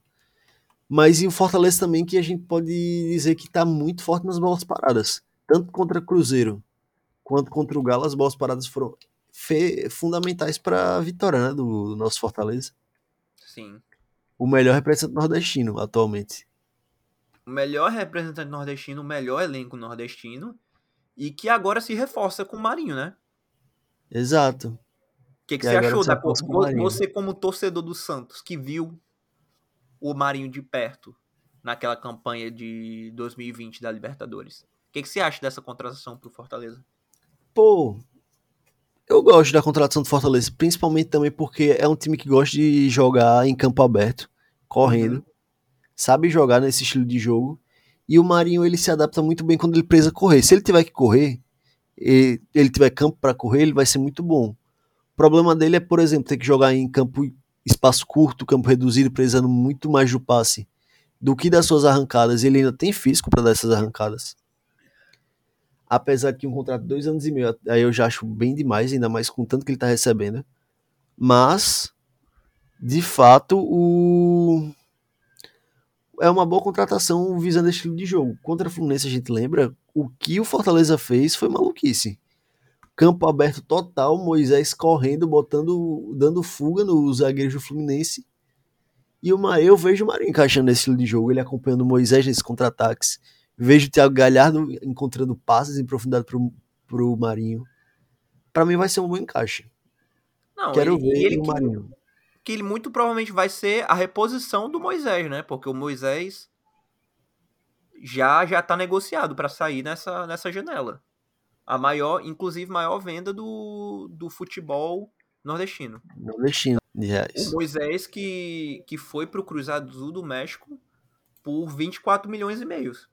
24 milhões e meio de reais. A maior venda do, do futebol nordestino. Assim, sinceramente, eu não acho que o Marinho vai jogar tão bem quanto o Moisés jogou quando estava saudável. Mas não, é uma reposição. Eu, não. eu não tô. Também não, mas eu acho que assim. Pra ter esse jogador que vai puxar o contra-ataque rápido, você perdeu um, trouxe outro. Jogam até em posições não tão próximas, porque o, o Moisés geralmente jogaria mais centralizado, embora o uhum. Fortaleza uhum. consegue jogar com dois atacantes, né? Exato. De, de ponta de lança. Mas. Com o e com o Galhardo. Sim, perfeito. É exatamente como vem jogando, inclusive. Uhum. Mas, assim, o, o, Marinho vai ser essa válvula de escape no contra-ataque. Agora, o problema que você, que você falou, realmente, o Marinho já tem 33 anos. Ele tem. Hoje ele tem um físico para ainda ter a passada, para ter a velocidade de explorar é, outras a, as fragilidades de outras equipes no contra-ataque. Mas com 34, 35 anos, é, essa queda de, de velocidade de explosão acontece muito drasticamente, muito rápido. Então, é. pode ser algo que para o final do contrato do Marinho ele já não, não seja mais tanto essa válvula de escape.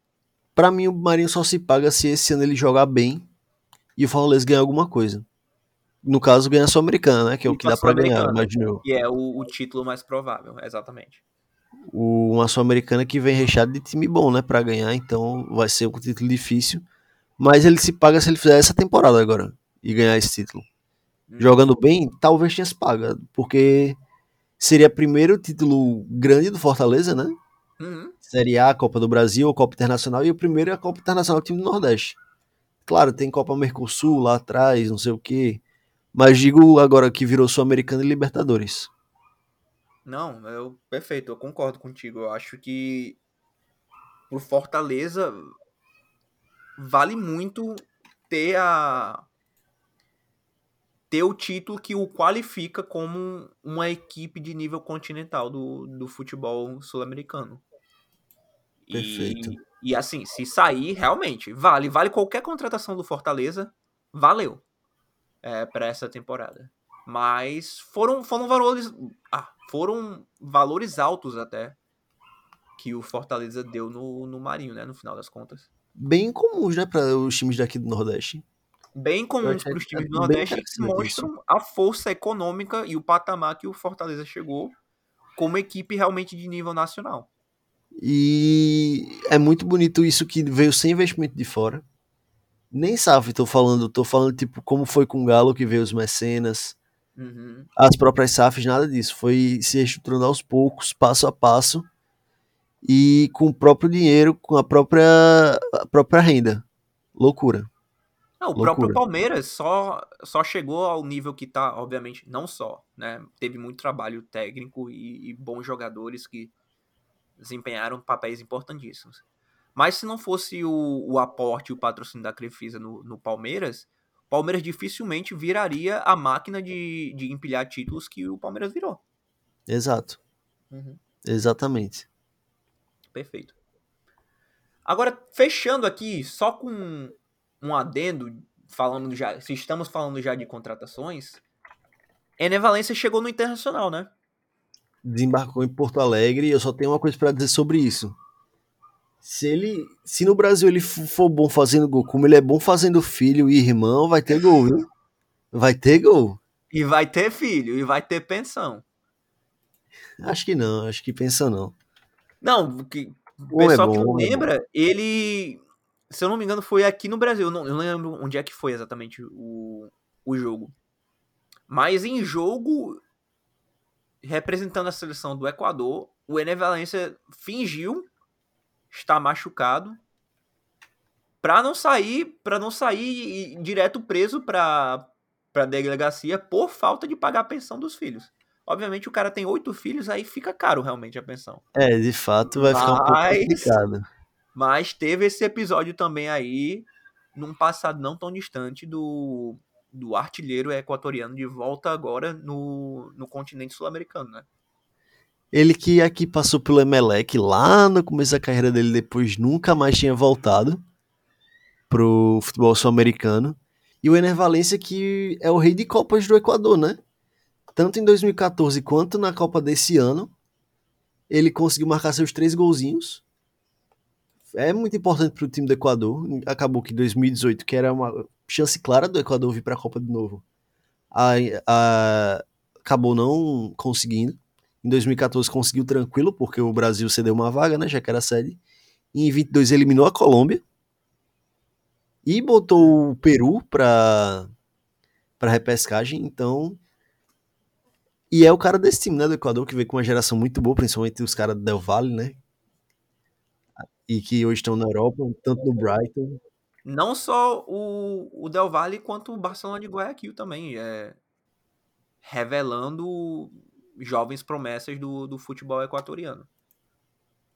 Mas, dito isso tudo, o nosso Valência vai brocar, eu acho, tá? Sim, eu, eu puxei aqui, por sinal, o Ené Valencia foi em 2016 ao minuto 82 do jogo, que terminou com vitória do Equador frente ao Chile, um amistoso. O Enevalense pediu para ser substituído por estar em dificuldades físicas. O que ninguém esperava é que o atacante abandonasse o estádio de maca com a máscara de oxigênio e fosse direto para o hospital. O motivo? A polícia ainda corria atrás do jogador por conta de falta de pagamento de pensão alimentícia. Isso aqui é notícia do extra.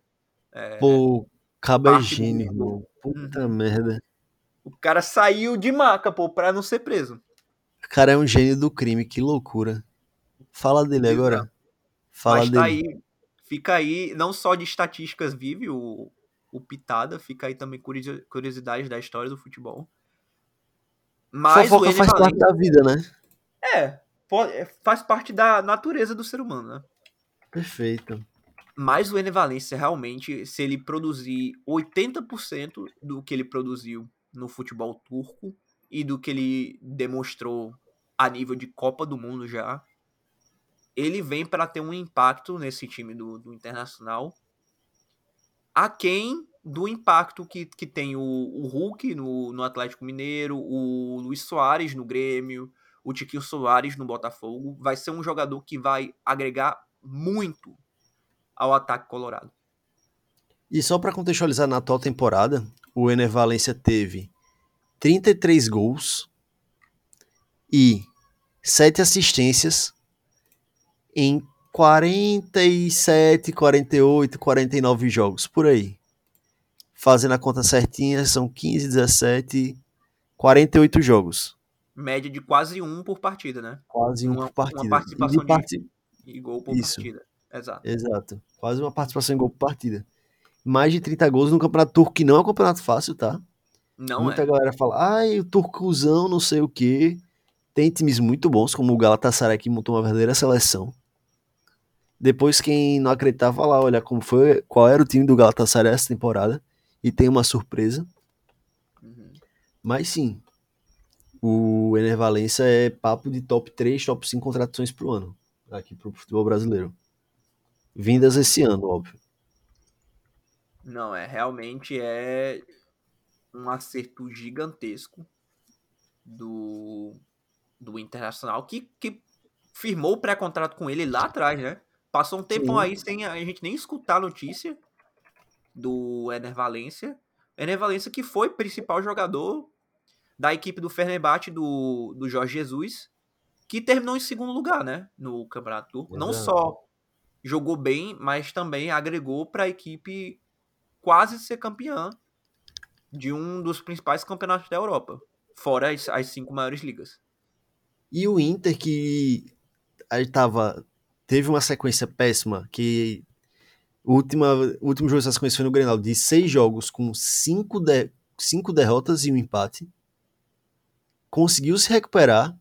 Hoje vive uma fase maravilhosa, né? Apesar de ser eliminado da Copa do Brasil, já são nove jogos de invencibilidade.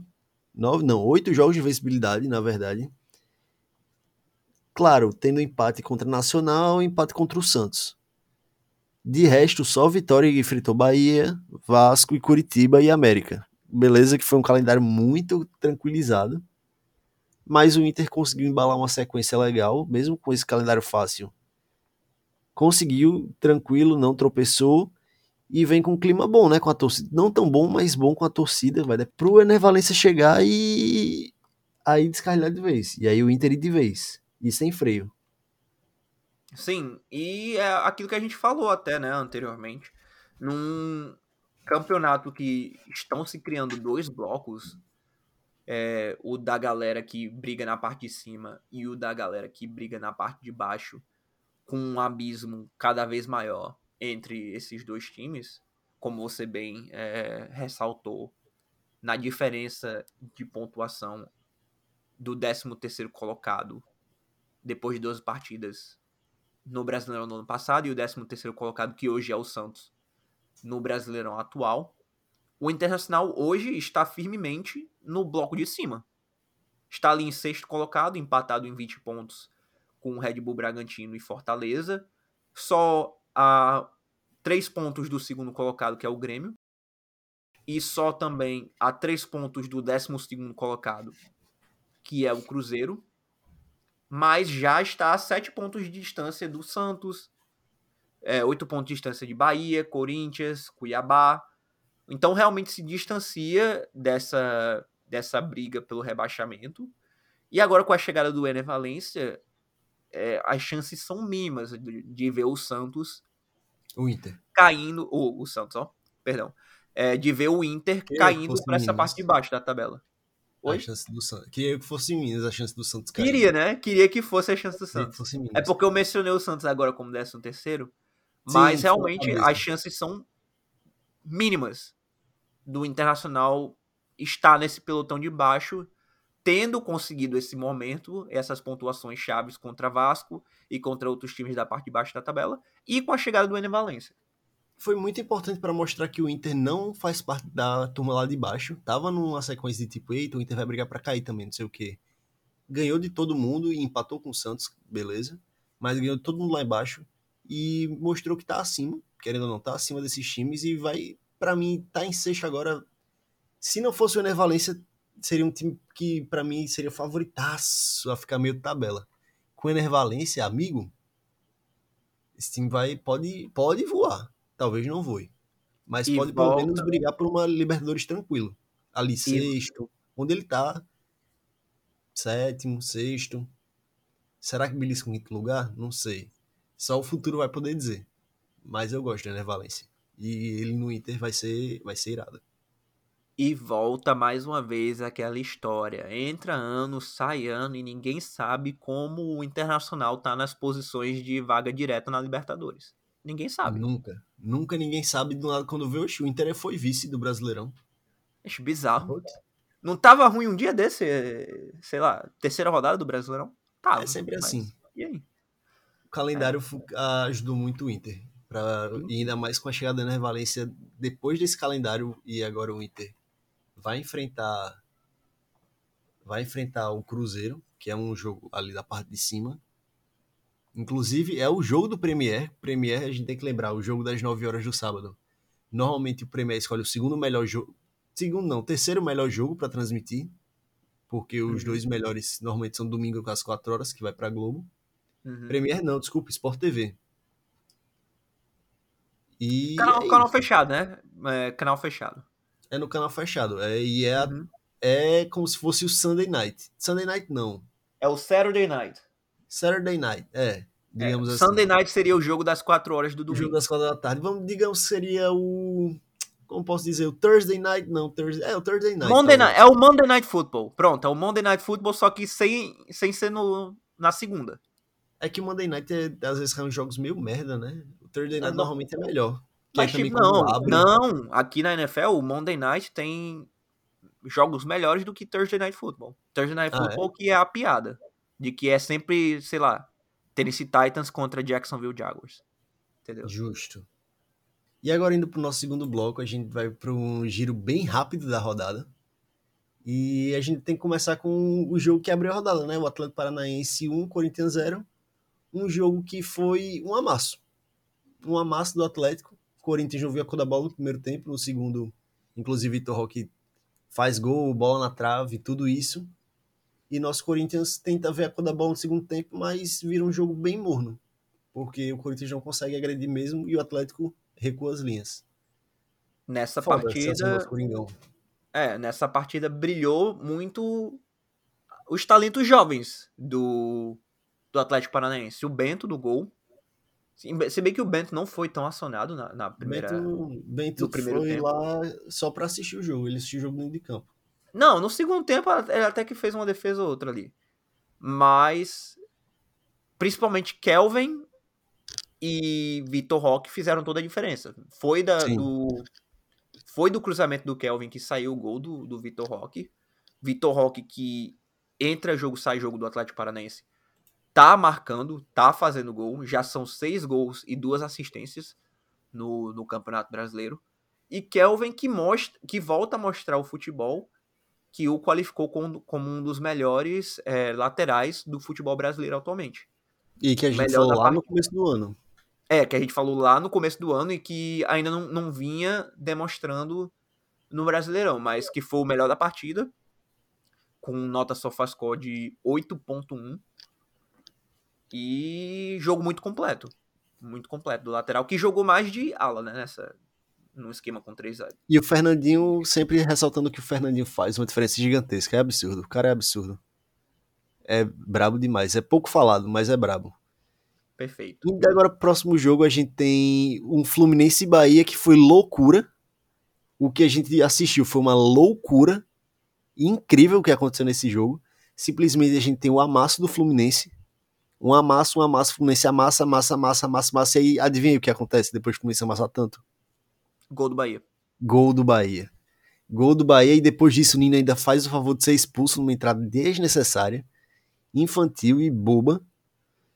E o Fluminense vai acaba o primeiro tempo aliviado, que acabou. Volta para o segundo, o Bahia se perde. Porque o Fluminense ainda continua pressionando mesmo com a menos a saída de bola do Bahia. Na primeira é uma pichotada do zagueiro e o Lele que perdeu muita chance no primeiro tempo, que se fosse o que teria feito, por exemplo, Assim, tirando a fonte da minha cabeça, óbvio. A o Lele fonte vai e faz um gol. Exato. O Lele vai e faz o gol dele. E depois disso, o Lele e o Pirani fazem uma tabela perfeita e que eles deixam quatro ou cinco defensores do Bahia para trás nessa tabelinha deles. O que foi muito feio, tá? Muito feio como tava postada a defesa do Bahia. Principalmente depois desse. Depois do que começou o segundo tempo. E o Pirani foi lá, o Gabriel Pirani, sim, aquele que toda a torcida fluminense odeia. Não, que você odeia também, né? O Não, eu, mais agora eu gosto. Ele não tá no meu time. Como ele não tá no meu mais time, eu gosto dele demonizado nesse podcast. Bizarro. Como ele não tá no meu time, eu gosto dele. Igual eu gosto do Juan Seco, tal, Carabarral. Tá, beleza. O que, que a gente falou de aqui? Lá. E aí o Pirani chuta colocado, faz seu gol. E o Bahia tem alguma chance no segundo tempo ainda, muito no abafa, e o Fábio faz algumas defesas miraculosas. Belo jogo. E 2 a 1 Fluminense que volta ganhando o Brasileirão. Fluminense que tava num momento vinha virando um momento complicado para o Fluminense no, no Brasileirão. Tudo se desenhava para mais uma derrota com um expulso, perdendo de 1 a 0 para o Bahia em casa. Mas foi uma vitória que mostra muito o caráter e a resiliência desse time do, do Fernando Diniz, que a gente lembra em outras partidas jogou bem e jogou muito bem é, posto, mesmo estando com a menos. Foi o caso do, do jogo contra o Flamengo é, na Copa do Brasil, no jogo de ida. Jogou, Exato. jogou muito bem organizado, mesmo estando com 10 jogadores. E fez mais uma vez, só que dessa vez conseguiu arrancar o resultado dentro de casa e tirar mais três pontos para não se descolar de vez daquele pelotão de cima, né? Que tá brigando e pelo, o... pelo título do Brasileirão. Exato, o Fluminense que passou uma fase, um perrengue, fase péssima. Dito isso, tá lá em quinto lugar ainda, nove pontos atrás do Botafogo, nove pontos atrás do Botafogo, mas ali pro segundo colocado são dois pontos. Então o time segue na parte de cima, brigando tranquilo. Muito se deve ao fato de esses times também teriam oscilado um pouco, ou no começo do campeonato, ou junto com o Fluminense. Ou, como é o caso do Palmeiras, estão oscilando agora. Perfeito. Indo agora para Cruzeiro e São Paulo, Guilherme. Foi um jogo bem morno, né? Foi. Você chegou um jogo... Você estava assistindo Cruzeiro e São Paulo? Eu assisti Cruzeiro e São Paulo, é o jogo do Premier, inclusive por nome, é os por nome, vindo de história para mim é o segundo maior jogo do, da rodada, só perde para Santos e Flamengo. Mas foi um jogo bem morno, o Cruzeiro não conseguia finalizar. Teve um, um gol que para mim poderia ter sido anulado, tá? Porque o Rafinha faz gol contra porque ele só vai dar pra bola daquele jeito porque tinha um cara atrás para fazer o gol. E esse cara tava impedido. Então, assim, na minha concepção, era válido ter sido anulado. Não foi anulado. E o Cruzeiro começou a tentar se postar muito e sair nos contra-ataques. Saía nos contra-ataques, São Paulo tentava pressionar. E quando chegava, conseguia a finalização, tinha um problema.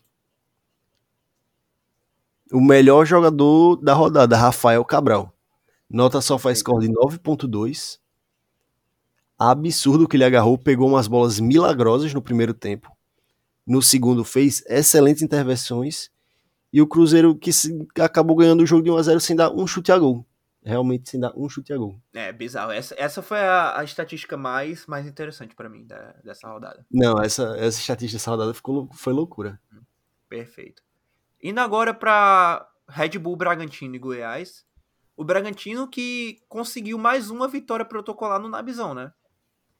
Foi. O Bragantino. Opa, desculpa. Pode não, ir. é, não, só completando. Foi um 2 a 0 seguro, em que o Bragantino mais uma vez criou um volume muito grande de finalizações. Foram 20 finalizações é, contra somente 4 do Goiás na partida toda. O Goiás que não conseguiu chutar no gol em nenhum momento da partida.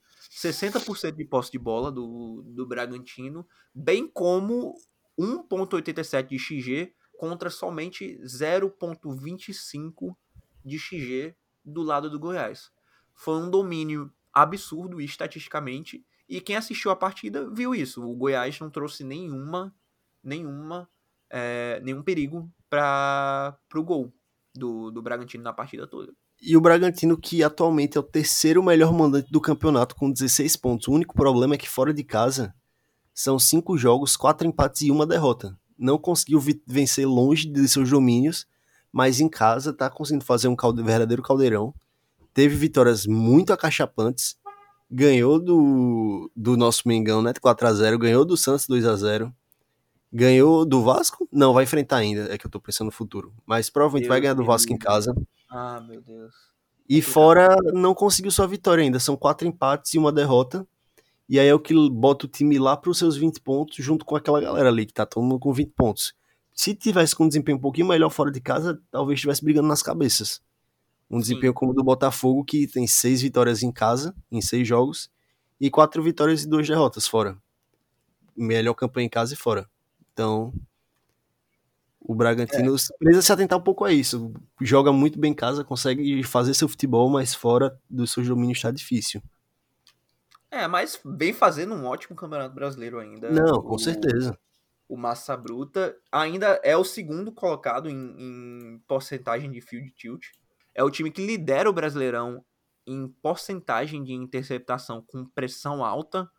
58,44% das vezes que o Bragantino faz pressão alta no, no Brasileirão, ele consegue uma interceptação no campo do adversário, ou seja, tem é, uma distância muito pequena do ponto que recebe a bola para iniciar o ataque e chegar no gol com perigo. E não é nenhuma surpresa também, é o time que mais, mais digamos assim, atrapalha a criação ofensiva dos, das outras equipes com, com essa pressão alta. E também dando mais uma das estatísticas, é o time, o segundo time com menos passes per defensive action, ou seja, é o segundo time que menos deixa os outros times chocarem a bola até poder recuperar, só perde nisso pro Galo. Que o Galo vem com números surpreendentes. Mesmo depois do Kudê conseguiu se manter nesse estilo, e o Bragantino é o segundo desde sempre, a gente já fala alguns episódios, que o Bragantino tá nessa e realmente o Bragantino vai ficar nessa, provavelmente deve liderar o Brasileirão quando acabar. É, é um time lidera... bem absurdo, toca muita bola, principalmente no campo de ataque. Eu, a maior parte do pós-bola Bragantino é. Maior parte não, mas boa parte é lá no ataque. É, é interessante. É um jogo bem clopiano, né? É, é o, é o time do Gegenpress no Brasil. É, é, o time do Gegenpress. Essa estatística que eu dei em porcentagem de interceptação do campo do adversário é uma estatística de gegenpress, de você realmente pressionar e usar essa pressão como maior, digamos assim, criador de oportunidade para o seu ataque. E o Bragantino faz isso melhor do que qualquer time no Campeonato Brasileiro. Bragantino é, é interessante ver o jogo do Bragantino, ainda mais sendo o último que eu vi, sendo vi ao vivo, né, no caso, sendo Bragantino e Flamengo. Perfeito. Ah, que delícia esse time do Bragantino. é muito bom de, bom de assistir. Eu, eu, eu gosto de ver os jogos do Bragantino. E com isso fechamos, né? Fechamos, fechamos os jogos de, do Brasileirão. Assim, dessa, falta a gente dar aquela pincelada em América Internacional que a gente já comentou, de fato. Ah, a gente já falou. É, já, já falou. A gente já comentou, né? Uhum. Que o Inter conseguiu mais uma vitória. É. E de novo o América liderando em finalizações, liderando chute a gol, liderando em XG e perdendo o jogo. Isso aí é óbvio, sempre acontece, vai acontecer todo jogo. Eu, inclusive, ouvi um comentário de um amigo meu que eu acho que pode, posso trazer aqui pro pod, que o América Mineiro é nosso Norwich brasileiro. Pô, não sei se eu compro não, porque o América... Assim, eu compro acho que talvez por estilo de jogo e por onde está na tabela hoje. Mas o América Mineiro se manteve na Série A por muito mais tempo do que o Norwich sonha em se manter, né? Não, mas eu falo esse ano. Ah, a comparação perfeito. é esse ano. Ah, então esse tá sendo o nome de Norwich do América. Um time ah, que joga, tenta jogar bonito, consegue jogar bonito, joga pra frente e é a pior defesa do, do campeonato. Talvez o Vasco tenha sido mais Norwich nos últimos anos do que o América Mineiro, tá? Não, mas aí você tá falando de campanha, não do estilo de jogo. É, não, de estilo de jogo é deplorável. Mas com essa, com essa nota, falando de dois times que estão calamitantes, no, na, na briga pelo rebaixamento. Chegamos ao fim de mais um episódio do Pitada. É, muito obrigado mais uma vez é, pelo apoio, pela sua audiência nesse, nesse novo projeto que é o Pitada de Clubismo. Não se esqueça de estar sempre ativando as notificações para estar sempre a par de todos os episódios que a gente lança. Estamos em todos os, os agregadores de podcast, no é, Spotify, Apple podcasts, Google Podcast, Deezer, Falou Podcast, o Pitada tá lá. E mais uma vez, muito obrigado pela sua audiência e um abraço. Valeu!